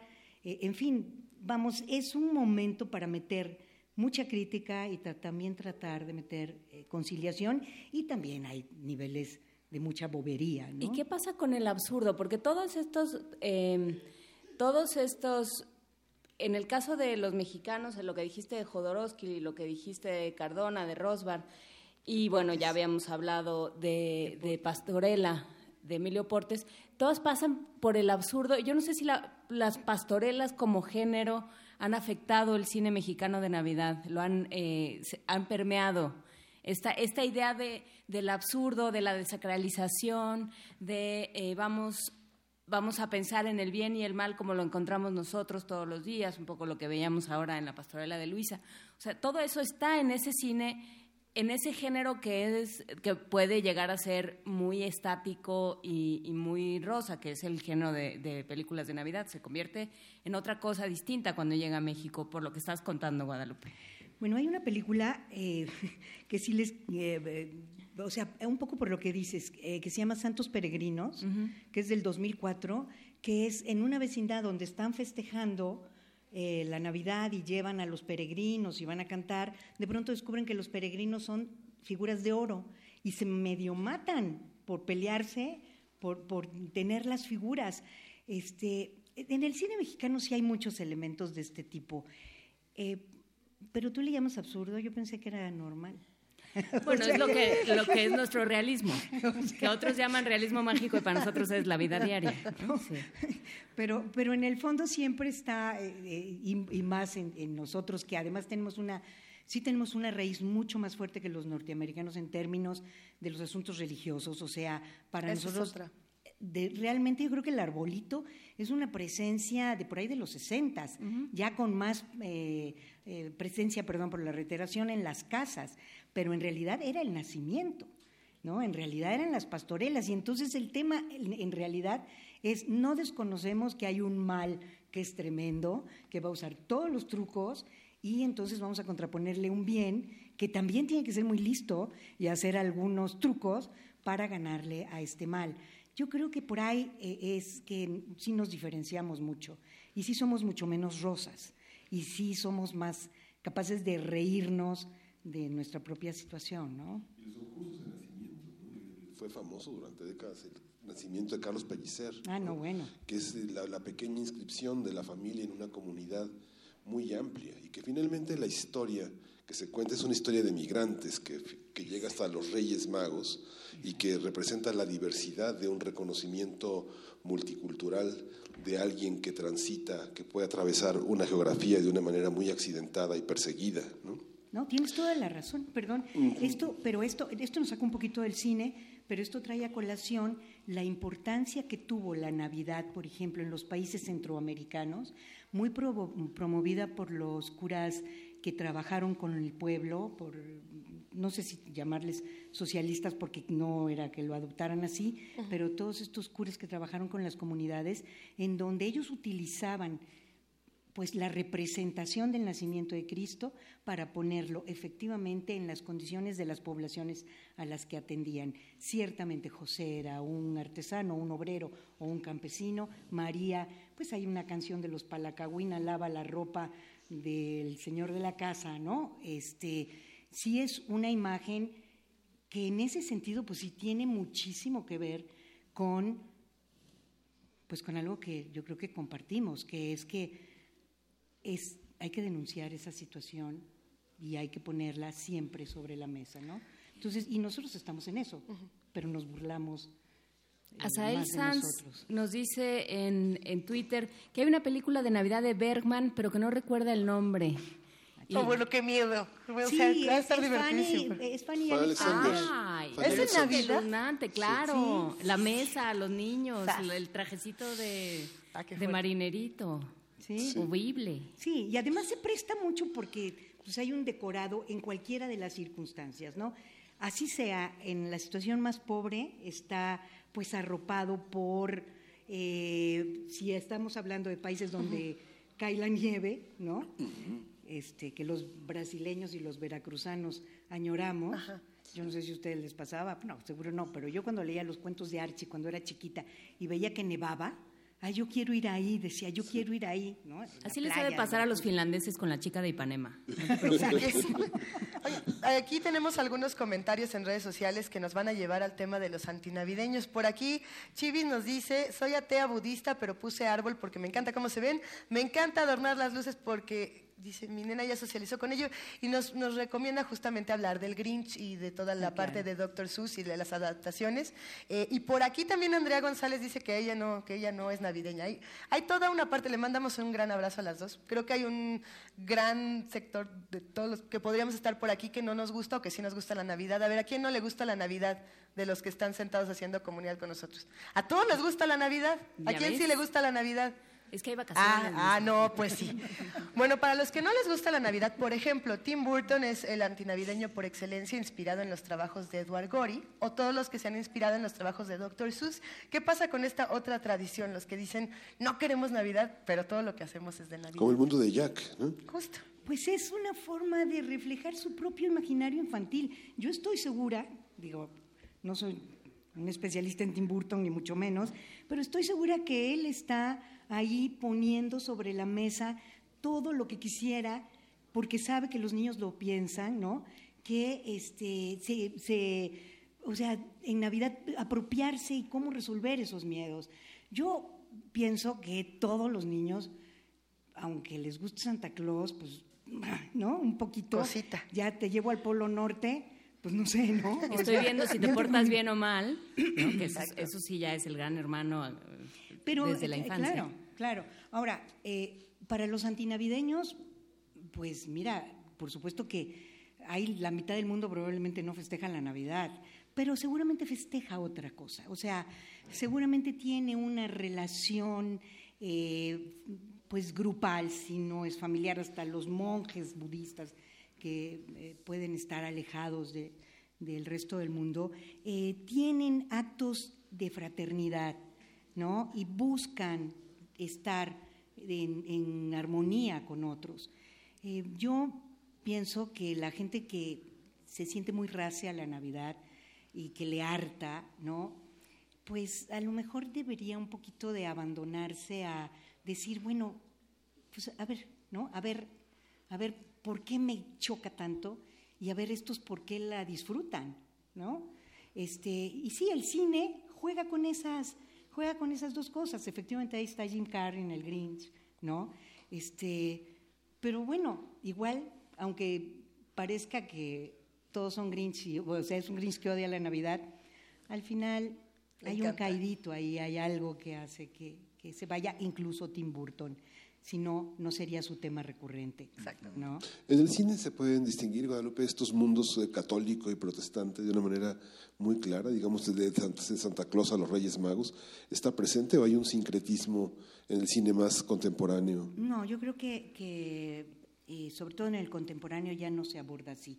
Yo veía estas diferencias entre, por ejemplo, un cine como el nuestro y probablemente de otros países latinoamericanos o el propio español, con el cine norteamericano, sí. O sea, evidentemente nosotros arrastramos mucho más la relación con que aquí hay el nacimiento, o sea, Navidad no es un santo, Nicolás, ¿no? que además también tiene muchas implicaciones importantísimas. Es santo, por ejemplo, de, de los países de, Croacia y de todo, o sea, hay, hay este, una presencia muy fuerte de Nicolás y eh, porque además en realidad tiene una tradición del regalo, de los regalos para los niños. Eh, hay en Dubrovnik una población eh, en, de estos países, el- en la guerra de los Balcanes, eh, los enemigos lo ata- atacaron la población el día de San Nicolás, que era su gran festejo, no solo para destruir sus vidas, sino para destruir su afán de sobrevivir y resistir a la guerra en ese momento en el que estaban reunidos recordando a San Nicolás. Pero para nosotros, pues la verdad, los santos, o sea, en la religión católica, pues son acompañantes. Aquí lo importante es el niño Dios. ¿no? Y todavía en el barrio del Niño Jesús, en Coyoacán y seguramente en muchísimos lados, pesa la historia de, de las, bueno, las posadas, ¿no? Del nacimiento de Jesús. Sí hay una diferencia, sí vemos la Navidad. Por eso yo creo que las películas mexicanas se adentran mucho más en el conflicto eh, para resolver cómo, eh, por ejemplo, en cuando los hijos se van, ¿no? este, que hay un lío ahí familiar. La Navidad es un lugar en donde se sufre porque no está este hijo, ¿no? Entonces, no, no, no, todos se van a poner contentos porque aparece a la hora de la cena, sino se sufre porque se va. Hay, siento que nuestras películas, por supuesto, sí se diferencian en ese sentido de las norteamericanas. Es que sí tiene que ver con una, con una tradición católica. O sea, en la tradición católica, eh, Jesús, eh, el niño Jesús nace en un, con muchos trabajos, hay, hay que superar muchos obstáculos, eh, los padres tienen que salir, tienen que ir a, a empadronarse, todo esto que ya, que ya sabemos, y hay esta idea de eh, hay algo que hay algo en contra de ese nacimiento, de que esa bondad eh, nazca o de que esa bondad se manifieste, ¿no? Como lo ponías tú, Guadalupe. Entonces, sí hay una, una cosa mucho más de conflicto, que no tiene que ver con la nieve, los regalos y, y San Nicolás, Santa Claus, Tiene que ver con el proceso de cómo se llega al día de la Navidad, cómo se recrea esta, eh, esta mitología judeo bueno, cristiana ¿no? de- del nacimiento y de eh, los trabajos por los que tienen que pasar los padres y con ellos todos los fieles para que nazca de nuevo la esperanza en el mundo y demás, ¿no? O sea, sí hay una cosa muy conflictiva allá adentro y de eso son las pastorelas y de eso termina siendo nuestro cine. Sí, y, y a mucha gente le encanta ser del diablo en las pastorelas. mucho Prefieren más divertido. Teníamos esa discusión. Sí. Sí. Porque es divertido, sí, pero a la hora no sé si quieras ganar, aunque la hagas de diablo. A lo mejor si quieres que ganen los angelitos, ¿no? O sea, y que los peregrinos puedan estar y Lleguen. que los reyes magos lleguen a ver al niño y todo este tipo de cosas. Al final, Sí. pues sí. Guadalupe, ¿qué, qué películas hay que ver para entender la Navidad? ¿Qué, que vale, qué vale la pena eh, recordar que estén accesibles en la red o en los cineclubs? Bueno, yo creo que sí vale la pena ver las clásicas porque sí ayudan a ver cómo en una época, además no hay que olvidarnos que en los 40 se está saliendo de la Segunda Guerra Mundial, ¿no? Entonces hay la necesidad de reconstruir un espíritu. No son películas que hablan ni tan siquiera de soldados que llegan de la guerra, no eso, sino de la necesidad de reconstruir un espíritu que encuentre el centro pues en la familia, y no, no necesariamente la familia vista como el padre, la madre, los hijos, sino en el núcleo de, de- de calidez, de solidaridad, quizá de los amigos que te reciben en su casa, que te buscan, que no te dejan caer. Eh, entonces son muy interesantes porque es como una sociedad está buscando cómo recuperar un espíritu que viene muy lastimado, aunque hayan ganado la guerra, la verdad es que perdieron una cantidad de hombres, de, mentes, de, ¿no? Entonces, es, esas películas de los 40, como Qué bello es vivir sin lugar a dudas, o El Bazar de la Sorpresa, son películas que yo recomendaría que se vieran, sobre todo desde esta perspectiva, y por eso verán ustedes que son, aunque son comedias románticas, están mucho mejor hechas, muy bien hechas, muy comprometidas con el tema que están contando, ¿no? Este, de las mexicanas, pues si encuentran esta de Santa Claus, que es esta película entre que todos están aterrorizados, ¿no? Creo que está en YouTube, hay que decirlo, creo que, digo, nunca es bueno acercarse a la piratería, pero el problema es que esta película pues no, se, encuentra, no se consigue, si no me equivoco no está disponible. Entonces, bueno, pues esa sí es porque para que vean nosotros cómo andábamos pensando la Navidad en ese momento. Eh, yo sí recomendaría revisar de nuevo a Pastorela de Emilio Portes, si hace reír, si nos pone en un contexto todavía cercano. Eh, pues, y luego ahí está en el Grinch, seguro, ¿no? Eh, y bueno, sin lugar a dudas, el pesadilla antes de Navidad de Tim Burton. ¿no? Venga, pues hasta aquí vamos a llegar. Eh, escríbanos, llámenos, ahorita vamos a platicar con los que están en la sala Pero de cuáles son. porque hay un niño dormido en la primera fila. ¿Hay alguien se durmió? es que es un cuento. Es un cuento de Navidad. Muchísimas gracias, queridísima Guadalupe Ferrer. Un aplauso para la directora de la Filmoteca y de la Dirección de Actividades Cinematográficas de la UNAM. Es nuestra guía, nuestra sensei. Muchas gracias. Gracias, querido Guadalupe. Vamos a un momento de pausa. Primer movimiento. Hacemos comunidad.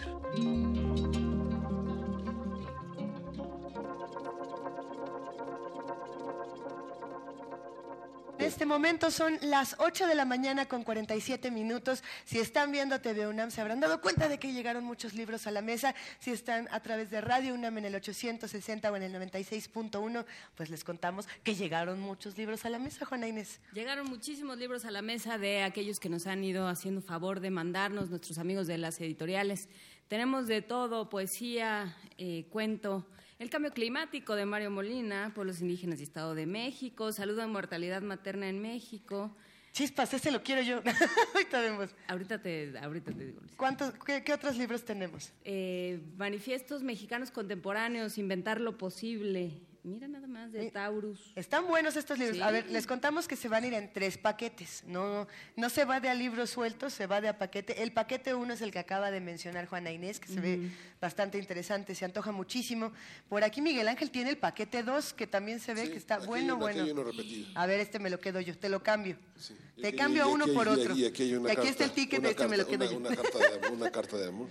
Cuéntanos. Sí, en, el, en este paquete que tengo yo está el poemario de Julia Santibáñez que se titula Eros una vez, que fue el Premio Internacional de Poesía Mario Benedetti del año pasado. Está un, un, ¿Acaso fue Guillermo Prieto un trabajo de ediciones clandestinos sobre una, una, una semblanza muy compleja, muy rica sobre eh, Guillermo Prieto, este gran narrador del siglo XIX, escrita por Luis Ramón Bustos, y está un trabajo que coordinó Graciela Carrillo González sobre la ecología industrial en México, que es una colección, un trabajo académico eh, que reúne a distintos investigadores sobre ecología y medio ambiente en México, un libro de Sergio González Rodríguez, que es un narrador y un ensayista mexicano que que, que, ya no estaba con nosotros y que escribió un libro que se llama Teoría novelada de mí mismo que, fue póstumo, se publicó es un, libro, es un libro, es un libro póstumo que reúne su reflexión sobre eh, su propia visión de la literatura y hay un libro que se llama el arte del shopping, Ándale. que lo prologó Guadalupe Loaesa y está escrito por Antonio González de Cosío. Hay que decir que nosotros regalamos lo que nos llega. Y, justamente eso, la pluralidad de temas que se pueden tener, la gran variedad. El paquete número 3 le contiene lo que le viene siendo entre asentamientos irregulares y desarrollos urbanos legales, la construcción social del espacio residencial en Tijuana. Este libro, aunque pareciera ser muy local, es de Joana Lavinia Félix Arce, es un libro que nos, ayuda a esta reflexión, a aprendernos de estas reflexiones sobre lo que ocurre en todas las ciudades. Nuestra ciudad necesita de entender las otras que tiene alrededor. A mí me parece muy interesante. Este, yo creo que le puede gustar mucho a, todos los que nos escuchan, a todos los que nos observan. Concepción Company Company, eh, la doctora Concepción Company Company, estuvo charlando en la Feria del Libro de Guadalajara sobre si el lenguaje era sexista o no. Y ya qué buen agarrón nos acomodamos. Yo creo que disfrutamos muchísimo esta conversación y en este momento tenemos este libro precisamente del Colegio Nacional llamado Los opuestos se tocan, indiferencias y afectos sintácticos en la historia del español. Este es el, discurso de ingreso precisamente de la doctora Concepción Company Company al Colegio Nacional. Por aquí me apuro porque ya, ya viene la música, ya nos estamos todos emocionando. Tomás Lozano Molina con testamento, sucesiones y algo más, porque ¿qué creen? El mundo se va a acabar y si usted no tiene su testamento... Pero si se va no se puede poner a bailar espérate, o oh, para quien, ah, quien haga su testamento. Capaz, capaz, se acaba el mundo y sigue el primer movimiento. ¿Quién sabe? ¿Quién sabe? Resiliencia. Hemos aguantado tanto, mijito. Hemos aguantado tanto. ¿Acaso fue Guillermo Prieto? Tenemos otro ejemplar y este que se antoja para todos los jóvenes y por ahí seguramente algunos que nos acompañen. Nashville o El Juego del Lobo de Antonia Michaels. Eh, esperemos que disfruten estos libros que se van a ir por teléfono, paquete 1, 2 y 3. Ahora sí que el que llegue primero se lleva el que más le guste de los paquetes. Al 55 36 43 39. Y pueden llamar desde aquí mismo. Desde aquí, si están aquí en la sala Julián Carrillo, también pueden llamar y se llevan sus libros. Eh, saludamos nuevamente a los... Mira, ya los molotes ya se pusieron a hablar por teléfono. ¿Cuál quieren molotes? De una buena. Eh, aplaudimos, le damos un gran aplauso. Tenemos un estreno. Tenemos estreno. Vamos, a ver, nos volvemos a secuestrar a Fernanda. Fernanda, cuéntanos un poco de este estreno molotazo. Ah, pues esta es eh, una... Ay, no, no es cierto. Este es un, este es un son, eh, se llama La Guanábana, es dominio público, pero nosotros la, la, retomamos, hicimos un poquito como... A la, ¿Cómo está el estilo? Es un landó, ¿no? No. Es un poquito landó. Tomamos parte de la lírica de Salvador Díaz Mirón, de la epístola, metimos los versos ahí, y pues le hicimos también arreglos a la música es una, es una rolita muy sabrosa, entonces esperamos que la disfruten porque nosotros la disfrutamos un montón. La otra voz que estamos escuchando, para los que no nos ven en TV UNAM, es nada más y nada menos que Gustavo Calzada, ¿sí? ¿O me equivoqué? Ese mero. Ese mero, el mismo. Aplauso para los molotes. Recibamos con La buena gana.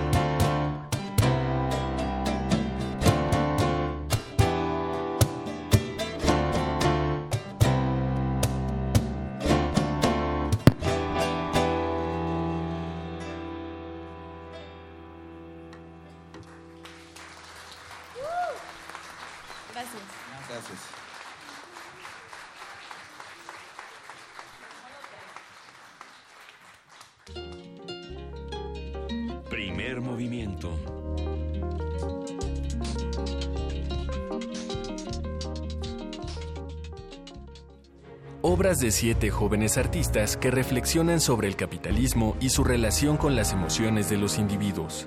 Sus trabajos nos invitan a construir y reconstruir nuestra educación sentimental con un punto de vista crítico. Radio UNAM te invita a la exposición Notas para una educación económico-sentimental. Una crítica a los sistemas de producción económicos y políticos. Hasta el 18 de marzo. Invitan el Museo Universitario del Chopo y Radio UNAM. Experiencia Sonora. Hay quienes te ofrecerán despensas, dinero, puestos. Hay otros que te asustarán y te dirán que los apoyos con los que cuentas serán retirados si no haces lo que te piden. Todo eso por tu voto. No te dejes engañar. Nadie te quitará los apoyos a cambio de votos. Si alguien te amenaza, denúncialos al 01800-833-7233 y fepade.gov.mx. Defiende tu voto denunciando. Nosotros nos encargamos de hacer cumplir la ley. FEPADE. El Tribunal Electoral del Distrito Federal te garantiza, entre otros derechos, Votar y ser votado. asociarme libre e individualmente. Ejercer mi participación como ciudadano. Para ello, el TEDF resuelve las controversias que plantean ciudadanos, candidatos independientes, partidos y asociaciones políticas, entre otros. Como ves, es una función que el TEDF realiza de manera permanente y para todos.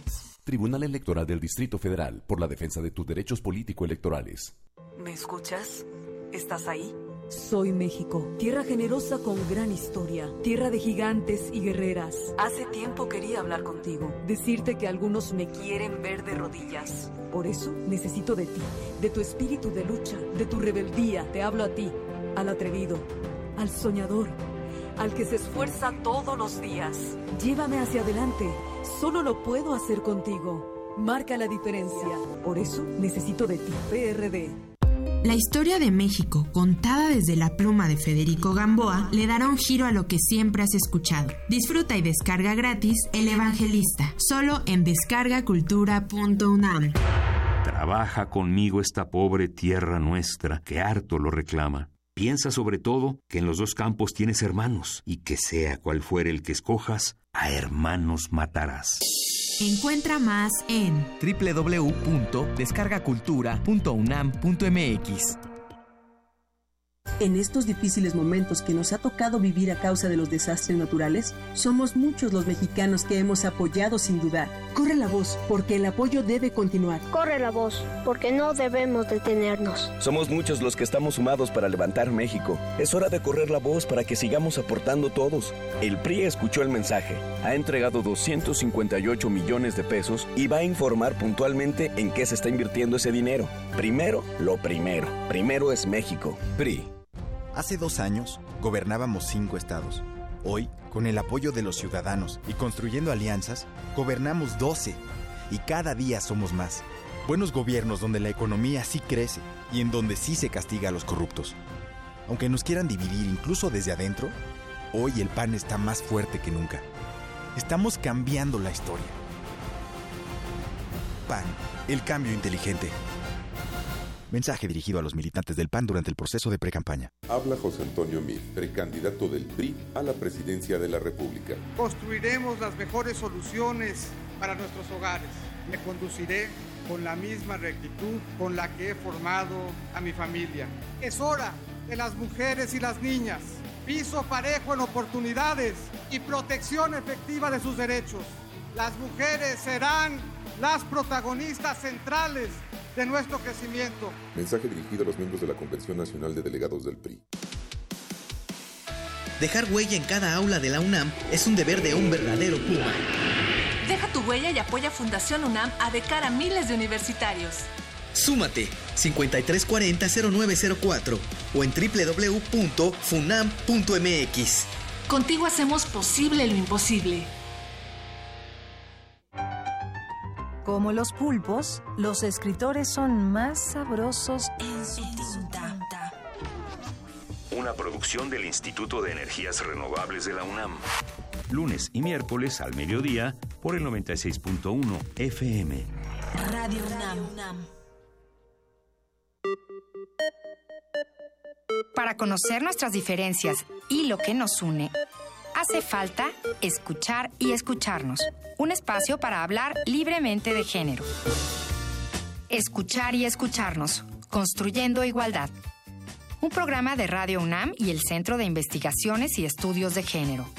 Todos los miércoles a las 10 de la mañana por el 96.1 de FM y a las 19 horas por el 860 de amplitud modulada.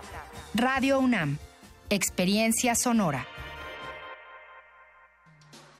Búscanos en redes sociales, en Facebook como Primer Movimiento UNAM y en Twitter como P Movimiento o escríbenos un correo a primermovimientounam@gmail.com.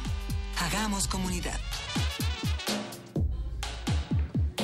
Y ya son las 9 de la mañana con 5 minutos. Saludamos a todos los que hacen comunidad con nosotros completamente en vivo desde la sala Julián Carrillo de Radio UNAM. Les aplaudimos. Gracias por acompañarnos esta mañana. Un montón de chamacos. Ya me despertaron al dormido y me había caído de Ya se lo llevaron. Ya, ya, ya se me lo llevaron. ¿A dónde Ya se fue? se me lo llevaron. Ahí está. ¿Qué onda? ¿Cómo está? Hay muchos jóvenes esta, esta mañana y eso siempre nos llena de, de entusiasmo. Son los que tienen que criticar y los que tienen que, que disentir. Ya luego iremos a platicar con cada uno de ustedes. Eh, tenemos muchas sorpresas aquí en Primer Movimiento en esta tercera hora. Miguel Ángel, tenemos una sorpresa en particular muy También rica. vamos, a, también vamos a ofrecer este libro que se llama Crónicas en primer movimiento. Sustentabilidad. Es resultado de un trabajo de colaboración que se hizo eh, con el programa de la UNAM dedicado a medio ambiente. El con, Pues. El Pues, con Mireya Imas Gispert y Mayori González Vivanco, que bueno, ya habrán escuchado sus colaboraciones, sus colaboraciones aquí, que están además descargables dentro de la página de Radio UNAM. Es el primer libro que nace quizá de, primer movimiento. Esperemos que sean muchos los libros que nacen de aquí. Se lo mostramos a toda la, la pandilla que nos está viendo en TV UNAM y a todos los que nos escuchan por Radio UNAM o a los que estén en la sala Julián Carrillo. Les decimos que a la salida les van a dar uno. A to- todos los que estén con nosotros se llevan un libro precisamente de sustentabilidad. Está bueno, lo van a disfrutar muchísimo. Para que sigamos entre todos defendiendo el medio ambiente como lo ha hecho el Pues y como se han encargado de hacerlo Marjorie González y Mireya Imas. Eh, ¿Saben quiénes también defienden el derecho a, la música, el derecho a las tradiciones, el derecho a precisamente criticar y disentir desde esta otra parte? Pues los molotes que aquí siguen con nosotros. Aplauso una vez más a los molotes. Ahora, ¿qué nos van a tocar? Vamos a tocar también otro estreno que nos da mucho gusto también tener esa oportunidad aquí. Se llama Como las olas del mar y está basada en un son jarocho también Eso. que se llama Ay. Ay, ay, ay, ay. Bueno, esto es Como las olas del mar.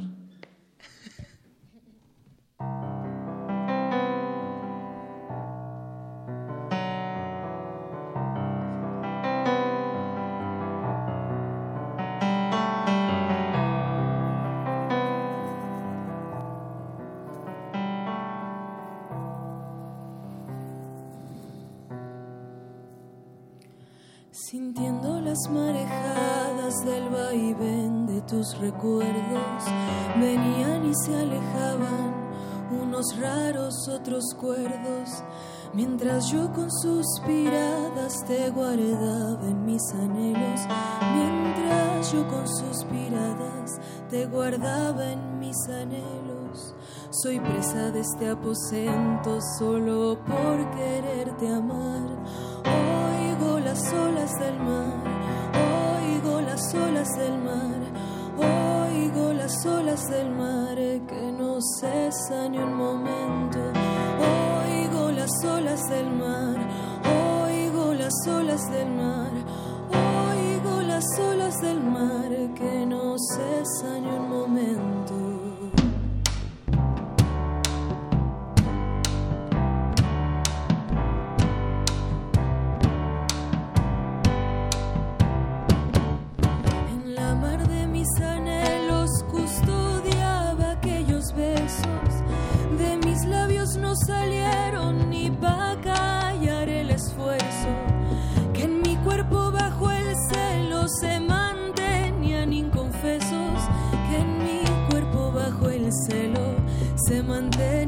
Inconfesos.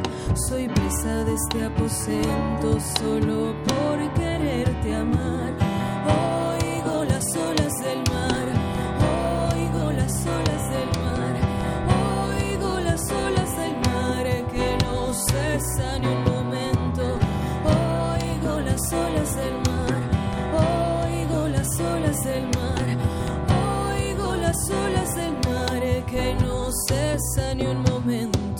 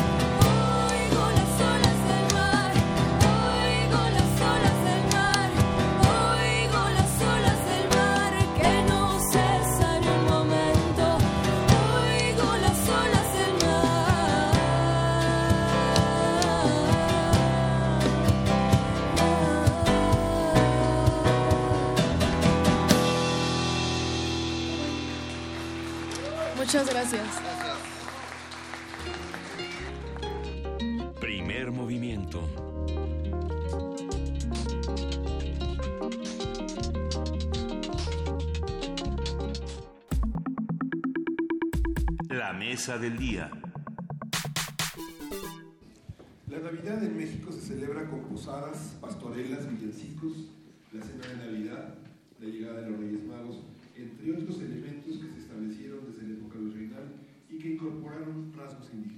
Previo a la llegada de esta celebración, precisamente se celebran las posadas con vecinos, amigos o compañeros de trabajo. En esta festividad se recuerda el peregrinaje de José y María y el nacimiento de Jesús. El ritual consiste en pedir posada, romper la piñata repleta de dulces y regalos y compartir alimentos como atole, tamale, ponche, buñuelos. Tamale. Tamale. El, Lo que los es el tamal. tamalitos. A ver, ah, ¿qué- ¿a, quién, ¿a quién le gustan los tamale. tamales de aquí? Ay, sí. ¿Nos trajeron tamales? Ya, ya decía yo que nos trajeron de, a- de a montón. Gracias. Ahorita vemos. Y bueno, más cosas, querido Miguel Para Ángel. la cena de Navidad que reúne a familiares y amigos se preparan platillos como pavo, romeritos, bacalao, pierna, lomo, entre otros. Se cantan villancicos y hay intercambio de regalos. Y además hay entidades con celebraciones únicas en esta temporada decembrina, como la Noche de Rábanos en Oaxaca, las ramas de Yucatán y Veracruz o las pastorelas de Tepoztlán. Vamos a conversar sobre estas tradiciones navideñas en Gastronomía, costumbres, cantos, rituales. Y para ello están con nosotros, como pueden ver UNAM y van a saber en Radio UNAM, Alfredo Ávila, que es doctor investigador del Instituto de Investigaciones Históricas de la UNAM y preside el Comité Mexicano de Ciencias Históricas. También, también está con nosotros Rodrigo Llanes, chef e historiador, propietario del restaurante Folgorio, articulista de la revista Animal Gourmet y colaborador del programa universitario de alimentos El Cuadro. Bienvenidos. Eso. Gracias. A ver, ¿cómo, ¿cómo le vamos a hacer para arrancar con esta conversación? ¿Quién quiere empezar contándonos cómo son y cómo eran las Navidades en nuestro país? Pues no, no- Querido no sé, pero, pero historia y comida me parece que puede hacer una buena, una buena combinación. Eh, a ver, efectivamente se trata de una, de una celebración muy tradicional en México, eh, pero como todas las tradiciones se va construyendo y se le van Claro. agregando cosas. Hace rato cuando presentaban y decían, bueno, este, todos estos elementos que están desde la época colonial, que se construyeron en la época colonial, no, en realidad desde la época colonial se empezaron a poner estos elementos, pero esos elementos se siguen poniendo hasta hoy día y cada vez hay nuevos elementos y eso es lo interesante con la Navidad y con todas las tradiciones, eso es algo que quienes ya me han escuchado lo, lo conocen, las tradiciones se van construyendo permanentemente, no es que se hayan construido en una época y desde entonces se hayan mantenido inmutables.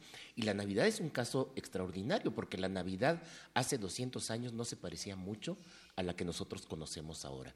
Por ejemplo, y para empezar, el tema de la cena navideña, y acá nos vinculamos con, con la parte gastronómica, el tema de la cena navideña en familia y esta cosa del 24, eso no era nada frecuente en, en las celebraciones tradicionales. Querido Rodrigo. Eh, antes de que hables, Rodrigo, ¿soy la única que escucha una risa satánica por ahí? ¿Quién fue? Quien se esté riendo, por favor, a- arriba en, en- en las cabinas, en donde sea. Es Belial, es Belial. ¿O solo está en mi cabeza? Es Belial o es eh. Está bien. Bueno. Querido Rodrigo Llanes, estamos entre ángeles, diablos, gastronómicos, platillos. ¿Qué pasaba con estas cenas que nos menciona Alfredo Ávila? Mira, nada más déjame hacer una, una reflexión esotérica al respecto, porque Claro. Efectivamente las tradiciones se van construyendo con el paso del tiempo. Y quizás lo que sí habría que notar es que esta celebración no, no se eligió en un día X, ¿no? o en una época del año determinada por azar, sino que este, coincide casi con el solsticio de invierno, que es la Ujú. época en la cual, digamos, el sol está más lejos de, de la Tierra en el hemisferio norte. Y entonces eh, el sol está muy débil.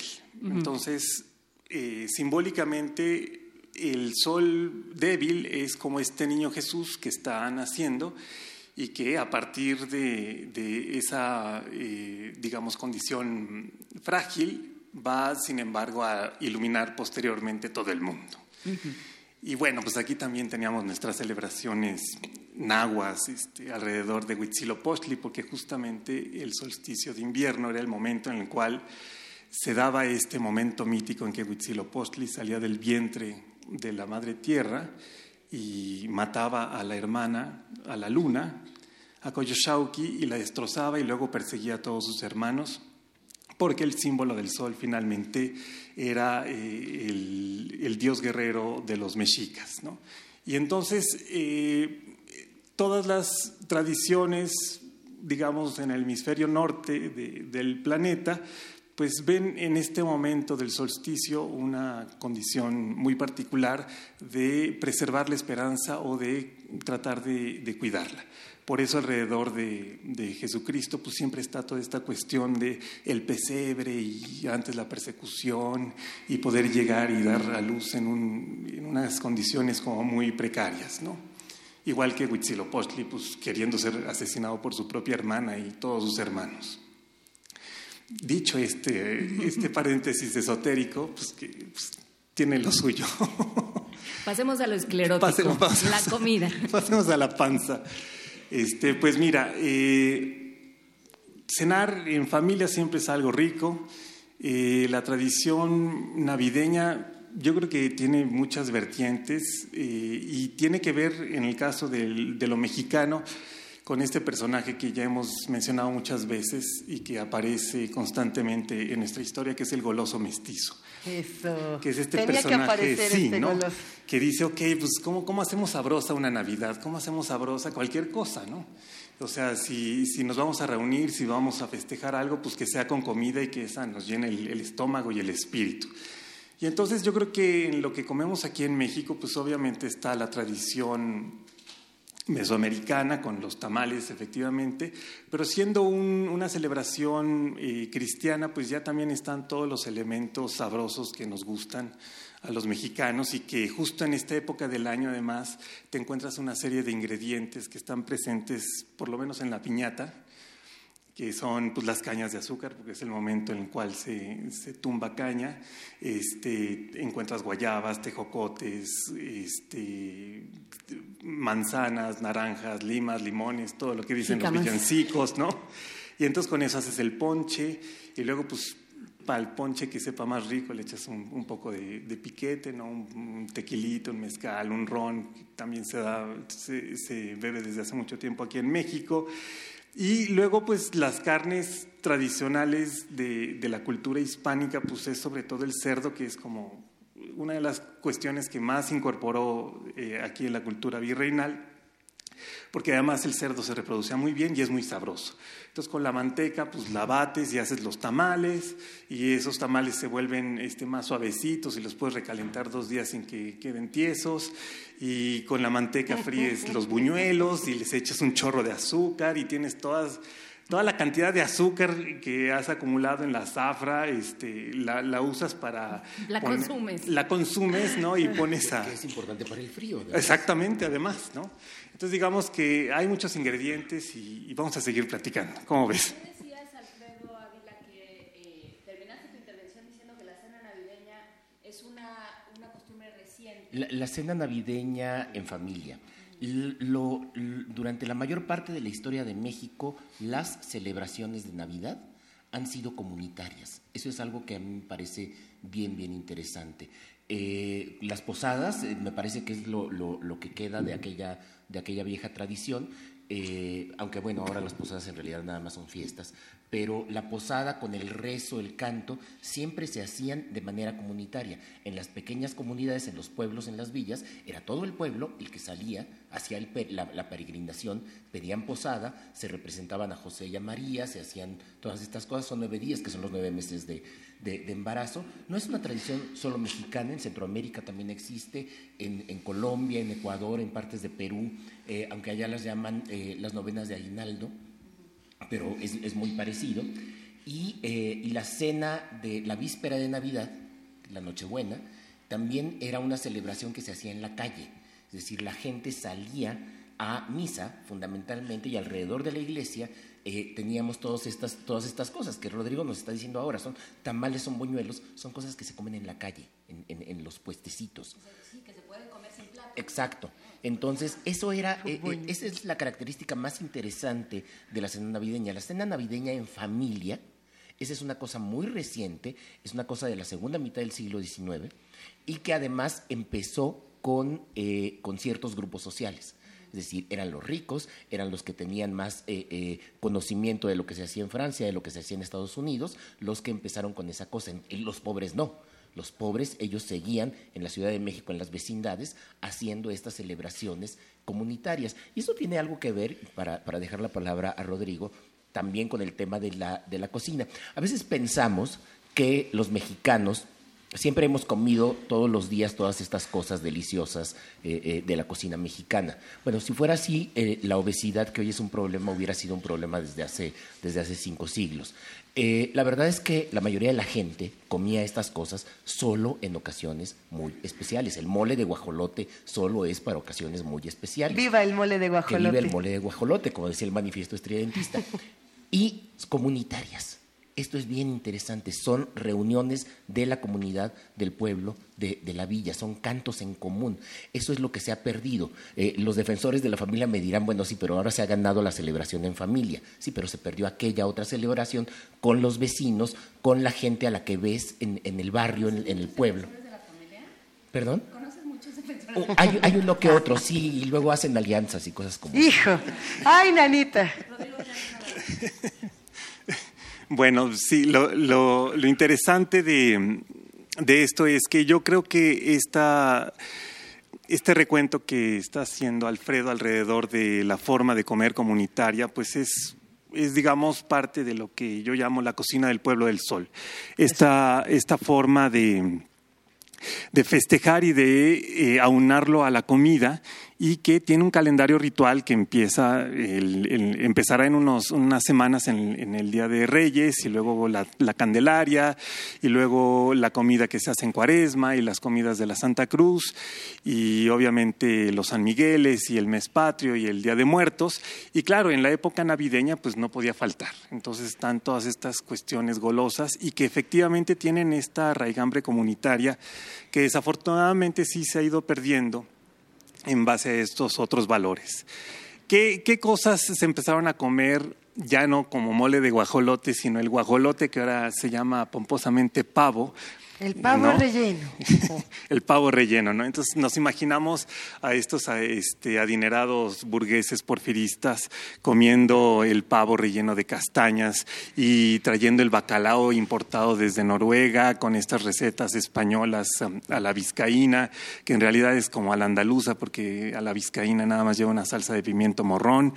Y entonces este, todos los confites y los chocolates y, y ahí sí métele el dulce, pero hasta donde pueda. El turrón. Eh, obviamente los turrones. Entonces esta tradición como europea hace distinguir, digamos, a las, a las clases pudientes de decir, bueno, si vamos a comer en familia, esto es muy especial y entonces hay que hacer las grandes especialidades.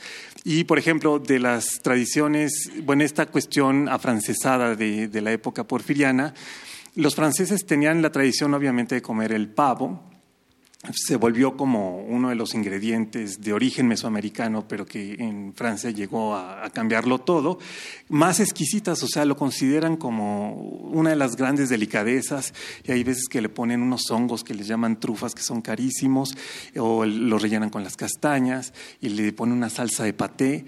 Y todos estos burgueses franceses eh, en la época también siempre dejaban un lugar vacío en la mesa porque se podía aparecer cualquier persona que llegara y tocara a la, puerta pidiendo comida y como era este, una familia generalmente cristiana y católica, pues le daban la bienvenida y lo sentaban a comer con ellos y entonces muchas veces ese lugar se quedaba vacío porque nunca le abrían. Porque nunca le abrían.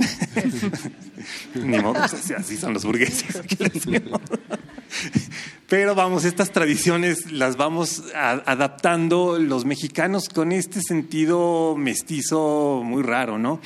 Porque claro, tienes el pavo relleno de castañas y la gente dice, ¿y dónde está el molito? ¿no? ¿Y el, romerito? Y los romeritos, obviamente. ¿Y las tortillas? Y las tortillas. Pero también el conejo en Francia. ¿El conejo? El conejo y el cuyo en Perú, ¿no? También, sí. Algo pasa con ese micrófono que no se escucha. ¿Ya? Sí, sí, sí. Ya, a ver, vuélvelo a decir. el, cuyo. el, conejo en Francia y el cuyo en Perú. Con como que Como que el chiste es que se vea la pieza de lo que te estás comiendo. Entonces, por eso también aquí se come la pierna, ¿no? Porque tienes que ver la, gran cantidad de carne. La corporalidad del, ¿no? La corporalidad del cerdo ahí en su jugosidad deliciosa, ¿no? Eh, horneándose con un poco de vino o con jugo de manzana o manzanas este, ahí partidas. Todo aquello se va volviendo como jugoso, delicioso y la gente luego termina diciendo, pues sí, agrégale los tacos de romeritos, este, los tamales, échale lo que sea, ¿no? O sea, se trata de que el estómago esté contento. Pero a ver, volviendo a este, a, este paso de lo comunitario, porque creo que este paso de lo comunitario a lo, a lo más nuclear, a lo familiar, eh, es muy es muy simbólico de lo que va sucediendo, eh, no solo con la celebración de la Navidad, sino con toda una sociedad. Tiene que ver con un paso de lo, de lo rural a lo urbano. ¿Con qué, ¿Con qué lo podemos asociar, Arturo? Arturo Alfredo. No, en, realidad tiene antes, Antes de la respuesta vamos a salir, es una salida dramática del, del AM, abandonamos como todos los viernes, dejamos la programación de AM en el 860 para continuar con FM. Continuamos, Alfredo, por favor. Muy bien. ¿En qué nos quedamos, querido Alfredo? Bueno, a ver, en realidad se trata de dos, de dos procesos. El primero tiene que ver con eh, ciertamente tradiciones burguesas, que efectivamente son más cerradas, menos comunitarias.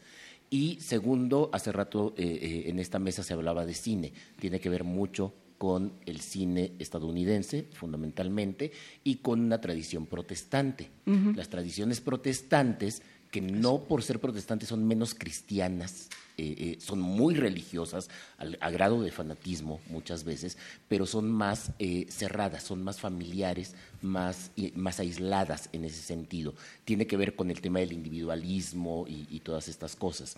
Si no sé si, si, alguno de ustedes ha tenido la oportunidad de ser invitado a una cena navideña por, por alguna persona protestante, a mí en Estados Unidos me, me, sucedía eso y era la cosa más rara del mundo para mí, porque eh, es el gran honor, te estoy invitando a una cosa en la que solo mi familia participa, pero además llegas a las 2 de la tarde del 25 de, diciembre y como a las 4 de la tarde ya termino la cena, eh, Alfredo, qué gusto que... Y con un poco de suerte prenden el árbol con velitas y entonces ya que ya es un peligro de incendio que te pero, pero entonces es esta tradición mucho más, mucho más cerrada que se, em, se impulsó eh, eh, a través del cine, se impulsó a través de distintos, de distintos medios. Y nosotros, a ver, eh, Rodrigo, yo solo quiero decir que nosotros hacemos una fiesta interminable, como las de Peter Sellers.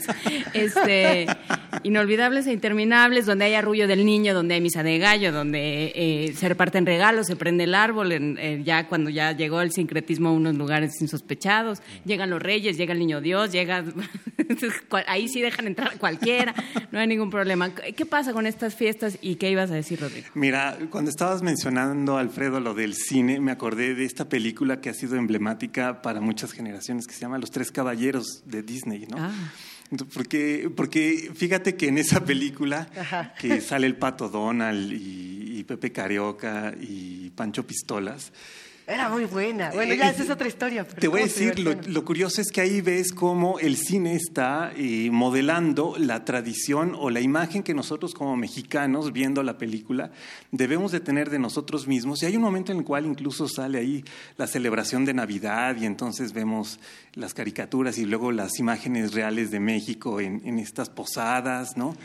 Bueno, de México que ellos eligen retratar, pero claro, pero que estaba muy en sintonía, yo creo, con el, nacionalismo revolucionario del siglo XX.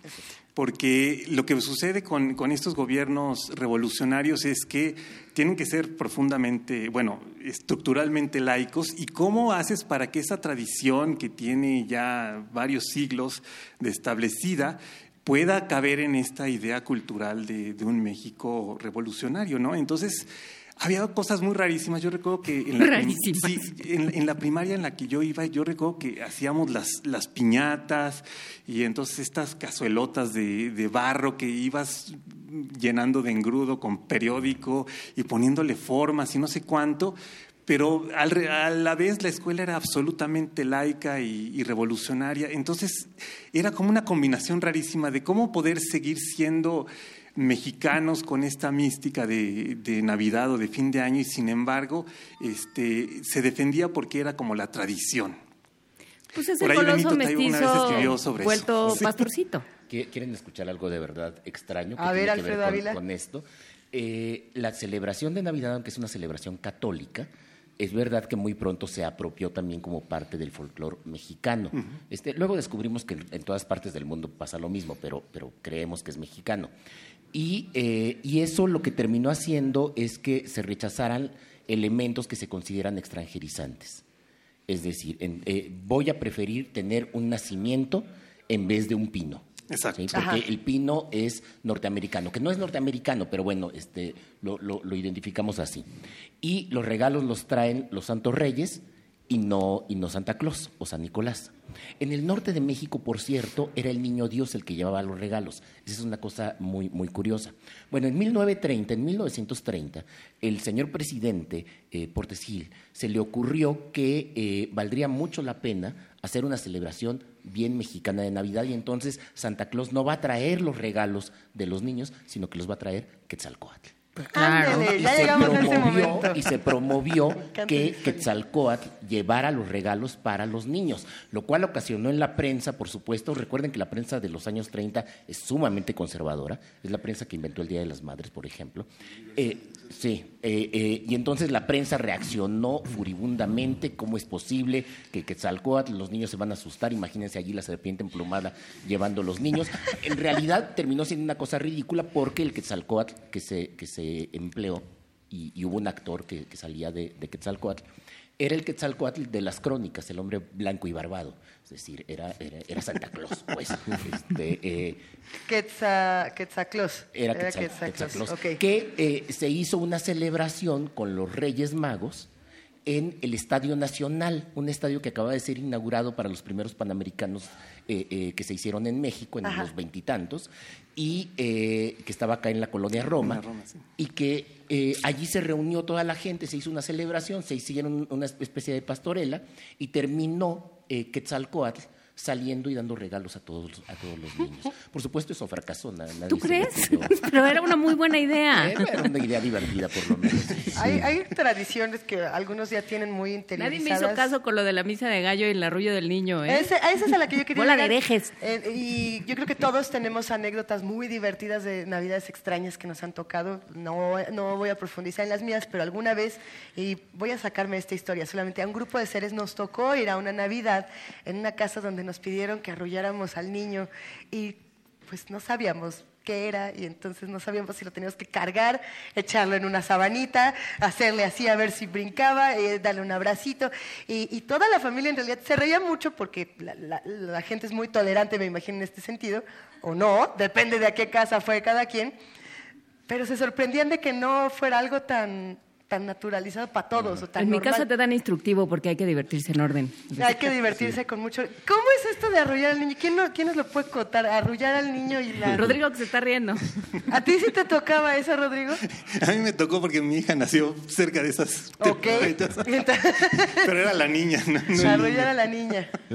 Lo que dice Juan es, es, es muy interesante porque la fiesta continúa este, alguien se, me voy a dormir un rato y te despiertas con hambre y se va otro a dormir y así sigue. Eso siempre ha sido, Alfredo, en, el, en la parte rural, en la parte de campo y en la parte urbana. ¿Cómo, ¿Cuáles son las diferencias? no, en realidad no ha sido, eh, eh, insisto, esta fiesta es un fenómeno muy, muy, nuevo. Eh, para empezar, es una celebración cristiana. Y no era la celebración más importante del cristianismo. O sea, eso es algo que, de pronto nos llama la atención, porque hoy creemos que es como la parte central. No, la parte central siempre fue eh, eh, el momento de, eh, en que Cristo resucita. Esa es la parte central de la tradición cristiana. Vean los evangelios. Todos los evangelios narran precisamente la muerte y resurrección de Cristo, pero muy pocos narran el nacimiento. Eh, eh, lo, importante es aquello, porque es la redención de los pecados. El nacimiento es como necesario. Bueno, si quiere tener una persona, pues tiene que nacer en algún, en algún momento.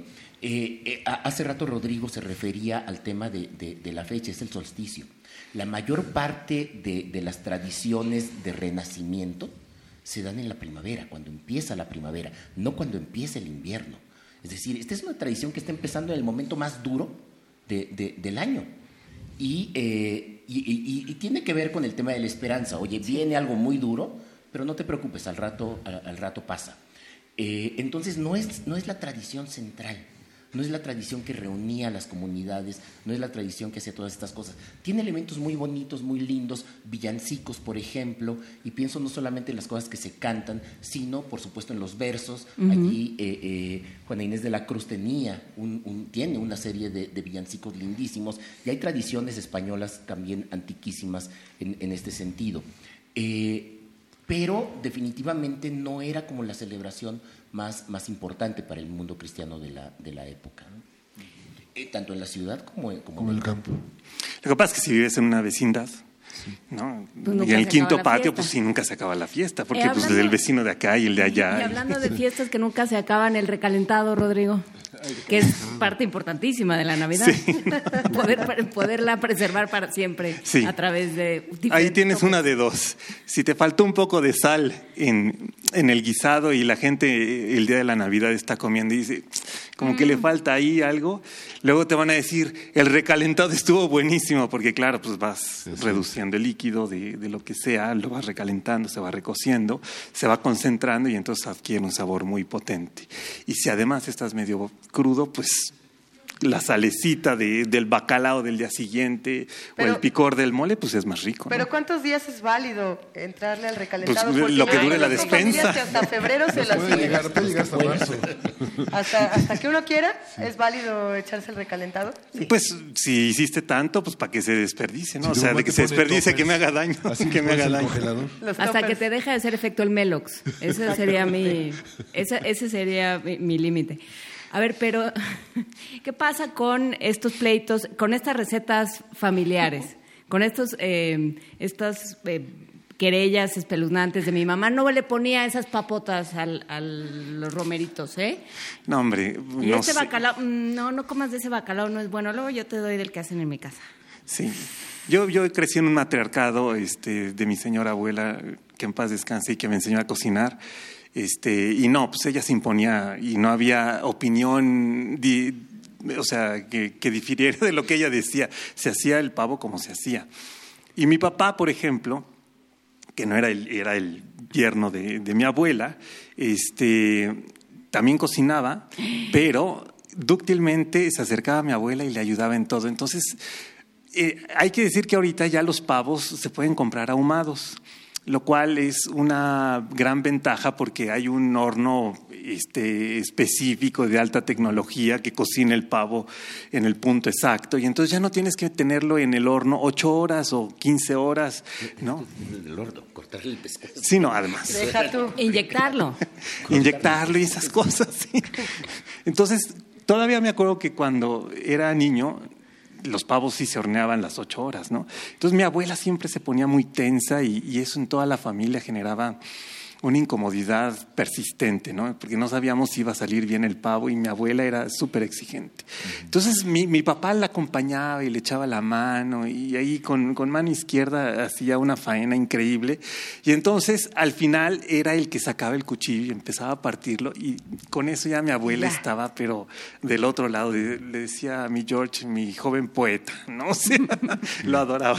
Hay, hay, una tradición, hay un, hay un archivo que el doctor debe conocer que es el indiferente virreinal, que es una, está lleno de, de, abasto, de recetas, de toda una serie de minucias.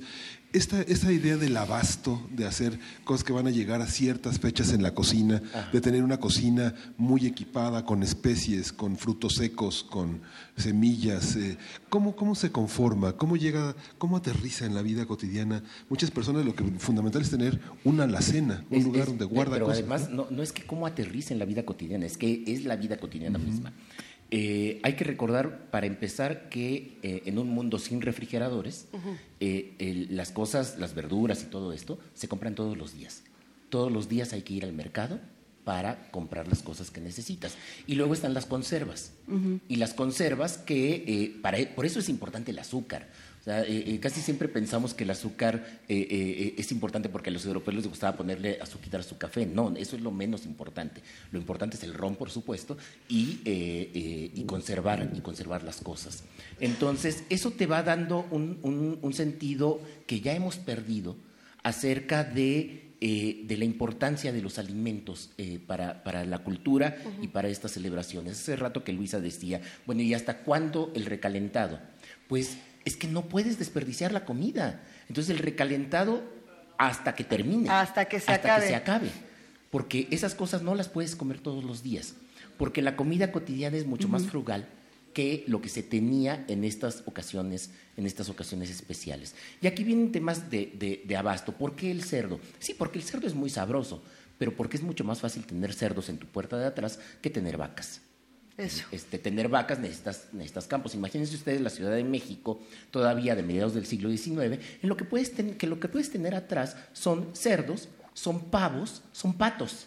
Y a mí me gustaría que hablaras de los patos, porque a mí me encanta el pato. Pero, eh, eh, eh, esos son los alimentos que terminan siendo importantes para estas. O los chichicuilotes también. el chichiculetito, sí. Pues sí. A ver, este, Rodrigo. Rodrigo, el Los patos. Pues sí, aquí había además muchos patos desde la época prehispánica por la, por la laguna, ¿no?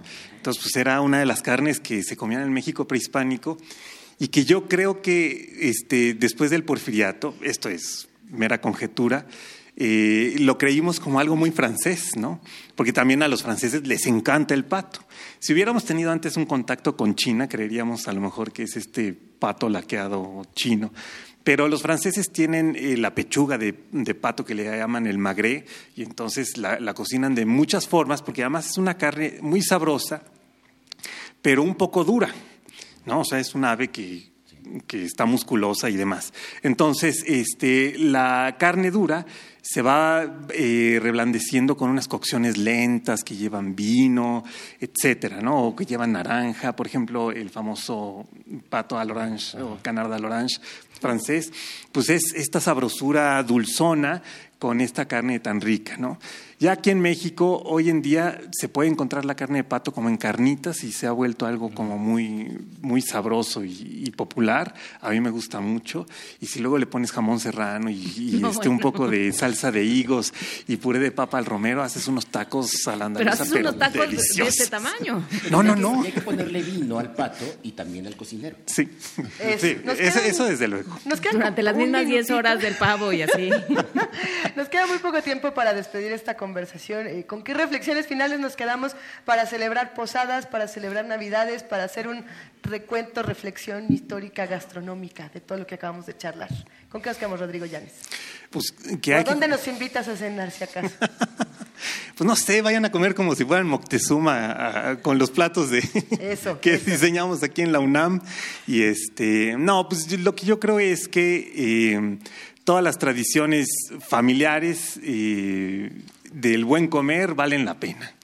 Recuerden que los tamales son para estas celebraciones. ¿No podemos hablar de la colación durante un minuto y explicar en qué momento decidimos que, que un un, trozo de naranja con un, cacahuate. prensado y ya muy triste, muy triste, recubierto de azúcar era un dulce y no un proyectil. Sí, lo estaba pensando cuando Alfredo hablaba, porque finalmente en México se producía mucho azúcar en el virreinato, era excesivo. O sea, tú vas a, Morelos y ves la cantidad de, ingenios y de caña que es impresionante. Y esa se usaba para preservar cualquier otra cosa que se diera. Por ejemplo, el acitrón, pues es una biznaga, ¿no? O sea, yo creo que transformarlo en dulce y demás es para poder aprovecharlo aunque sea un cactus. Y lo mismo con todas las frutas cristalizadas y desde luego con las colaciones que mencionan. Entonces hay que disfrutar de la comida, hay que disfrutar de estas fechas, este, bajarle un poco a, a las borracheras porque esas son tremendas, ¿no? O sea, el goloso mestizo también tiene sus excesos terribles y no olvidar que somos el pueblo del sol y que tenemos una tradición culinaria que hay que preservar. Eso. Alfredo bueno, yo, yo, no suelo, yo no suelo ir como tratar de volver en el tiempo con las tradiciones, porque, insisto, las tradiciones las hacemos todos los días. Eh, pero sí sería un experimento lindo y me gustaría invitar a los radioescuchas a que, a que lo siguieran, a volver a las tradiciones más comunitarias en las celebraciones. No solo la familia, sino también salir con los vecinos, salir a la calle y tratar de celebrar estas fechas de una manera mucho más, mucho más comunitaria. Bueno, porque finalmente el chiste de este programa es hacer comunidad, entonces creo que esto es muy importante. Despedimos con un gran aplauso a Alfredo Ávila y a Rodrigo Llanes. Gracias por acompañarnos esta mañana. ¿Qué van a cenar ustedes? ¿A qué posadas se van a ir? ¿A dónde nos van a invitar saliendo del primer movimiento? Cuéntenos. ¿Les toca estar adentro o afuera? Porque siempre había el pleito de si te tocaba estar adentro o afuera. Híjole, era el peor pleito. A mí siempre me tocaba afuera. O te tocaba, seguro te tocaba cargar los peregrinos, pero seguro te ofrecías, Luisa. Sí, sí, sí pasa. Yo afuera, yo cargo los peregrinos y las velitas y todo. Eh, suele pasar, pero mira, Vamos a seguir hablando de posadas, vamos a seguir hablando de todas estas cosas en primer movimiento. Eh, quédense con nosotros, escríbanos, arroba P Movimiento, diagonal primer movimiento UNAM, 55 36 43 39. Llámenos, cuéntenos qué, qué van a hacer, insisto, a dónde nos vamos. Les recordamos que hoy le estamos celebrando porque despedimos la primera temporada de TV UNAM de primer movimiento. También estamos celebrando posadas, las vacaciones de toda la UNAM, la salida de Radio UNAM también de vacaciones que ya muchos de los integrantes del equipo se van a ir a currucar, se van a ir a gozar, así que quédense con nosotros. Primer movimiento. Hacemos comunidad.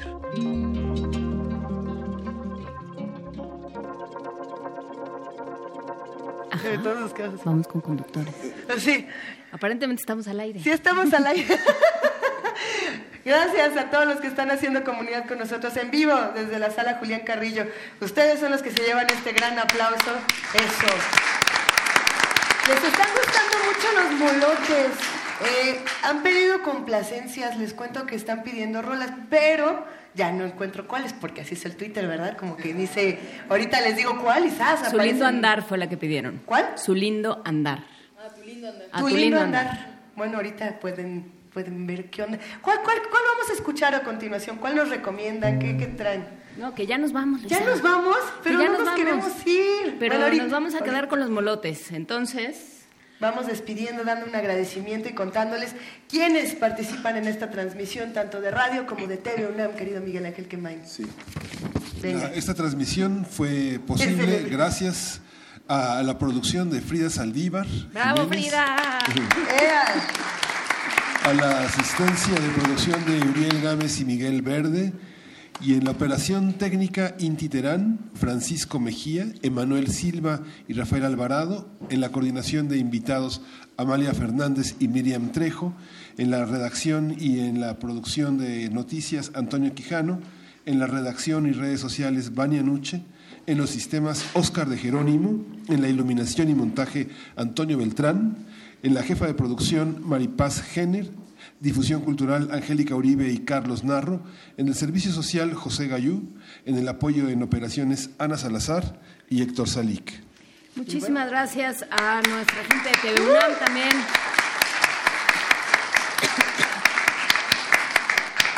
De TV UNAM estuvieron como camarógrafo Enrique Martínez, el switcher Eduardo Cervantes, eh, Triple y Cinedec, José Manuel Salazar, audio René Alpizar, generador de caracteres Patricia González, el oficial de transporte Claudio Verdeja, la asistencia de producción Samantha Durán, la realización Miguel Velasco, la producción Fabiola Villavicencio, la jefa de producción Adriana Hernández, en el máster de TV UNAM estuvieron Angélica Azcárate, Jaime Gaspar, Ramón Ortiz, Mario Jiménez, también queremos agradecerle a los niños de la secundaria. Ahorita que vamos a darle un aplauso a los de TV, una mano.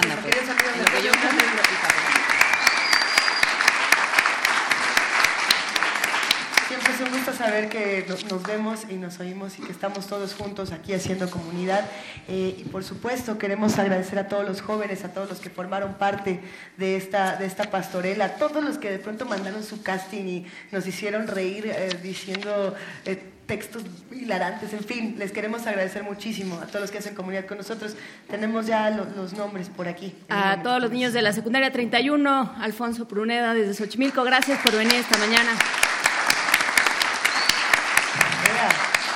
Y hay que decir que los ganadores de los tres paquetes de libros son Jesús Ríos, Ricardo Romero, Azael Santos Santiago. Hay que decir que a partir del 8 de enero se pueden recoger los regalos porque no va a haber gente en Radio UNAM más que nosotros. Nosotros sí nos quedamos, nos pueden escuchar, no nos van a poder ver, pero aquí, van a ver. aquí nos vamos a quedar y esperemos que nos acompañen, que hagan comunidad. ¿Ya podemos venir en pijama? Ya podemos venir en ¿De aquí al 8 de enero venimos en pijama? Yo venía en pijama de todas maneras, pero qué bueno que... Sí, bueno, no todos lo dicen. Aplaudimos a los molotes. ¿Con qué nos vamos, queridos molotes? ¿Qué vamos a escuchar? Vamos a tocar esto que se llama Capulines, que viene en nuestro primer material. Adelante.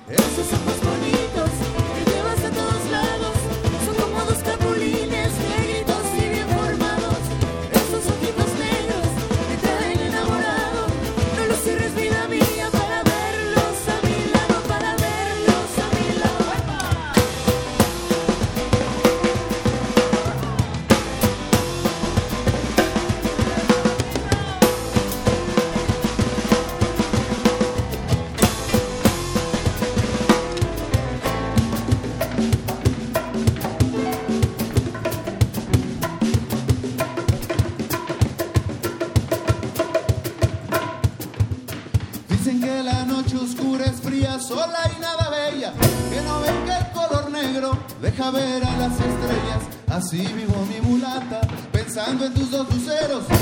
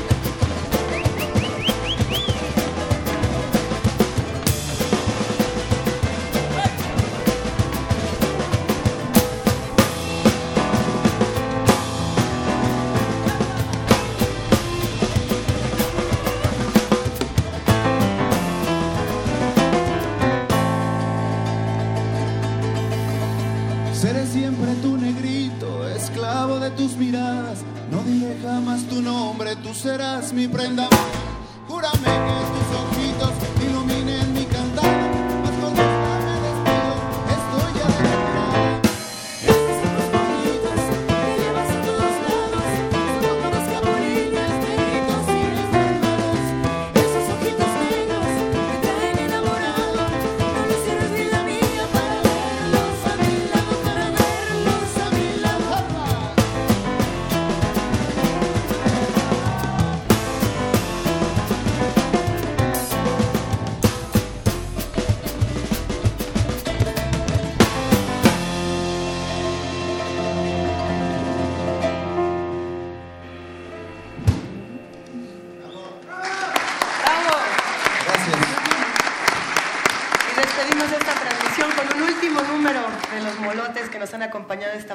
que nos han enseñado cómo reconciliarnos con nuestras tradiciones y reinventarlas. Gracias, querido Miguel Ángel Quemán. Gracias, querida Juana Inés. De... Muchas gracias, Luisa Iglesias. Gracias. gracias. Luisa Iglesias, gracias a todos los que hicieron posible este programa, todos los que se la rifaron con nosotros. Ya Muchas nos gracias. Ya nos vamos. Esto fue primer movimiento. El mundo desde la universidad y Luna, estreno de los molotes.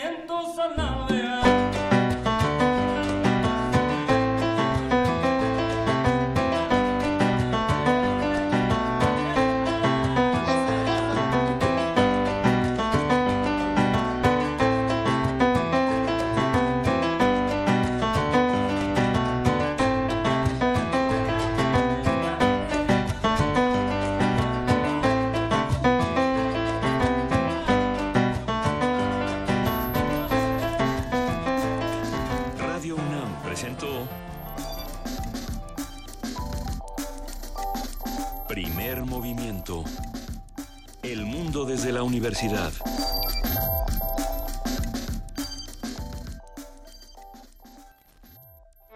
...2017... 100 años del nacimiento de Heinrich Boll. Me desperté cuando Marie se levantó, se lavó y se vistió. Ella no se avergonzó, y para mí era lo más natural el verla de aquel modo. Vi más claro que nunca cuán pobremente iba vestida,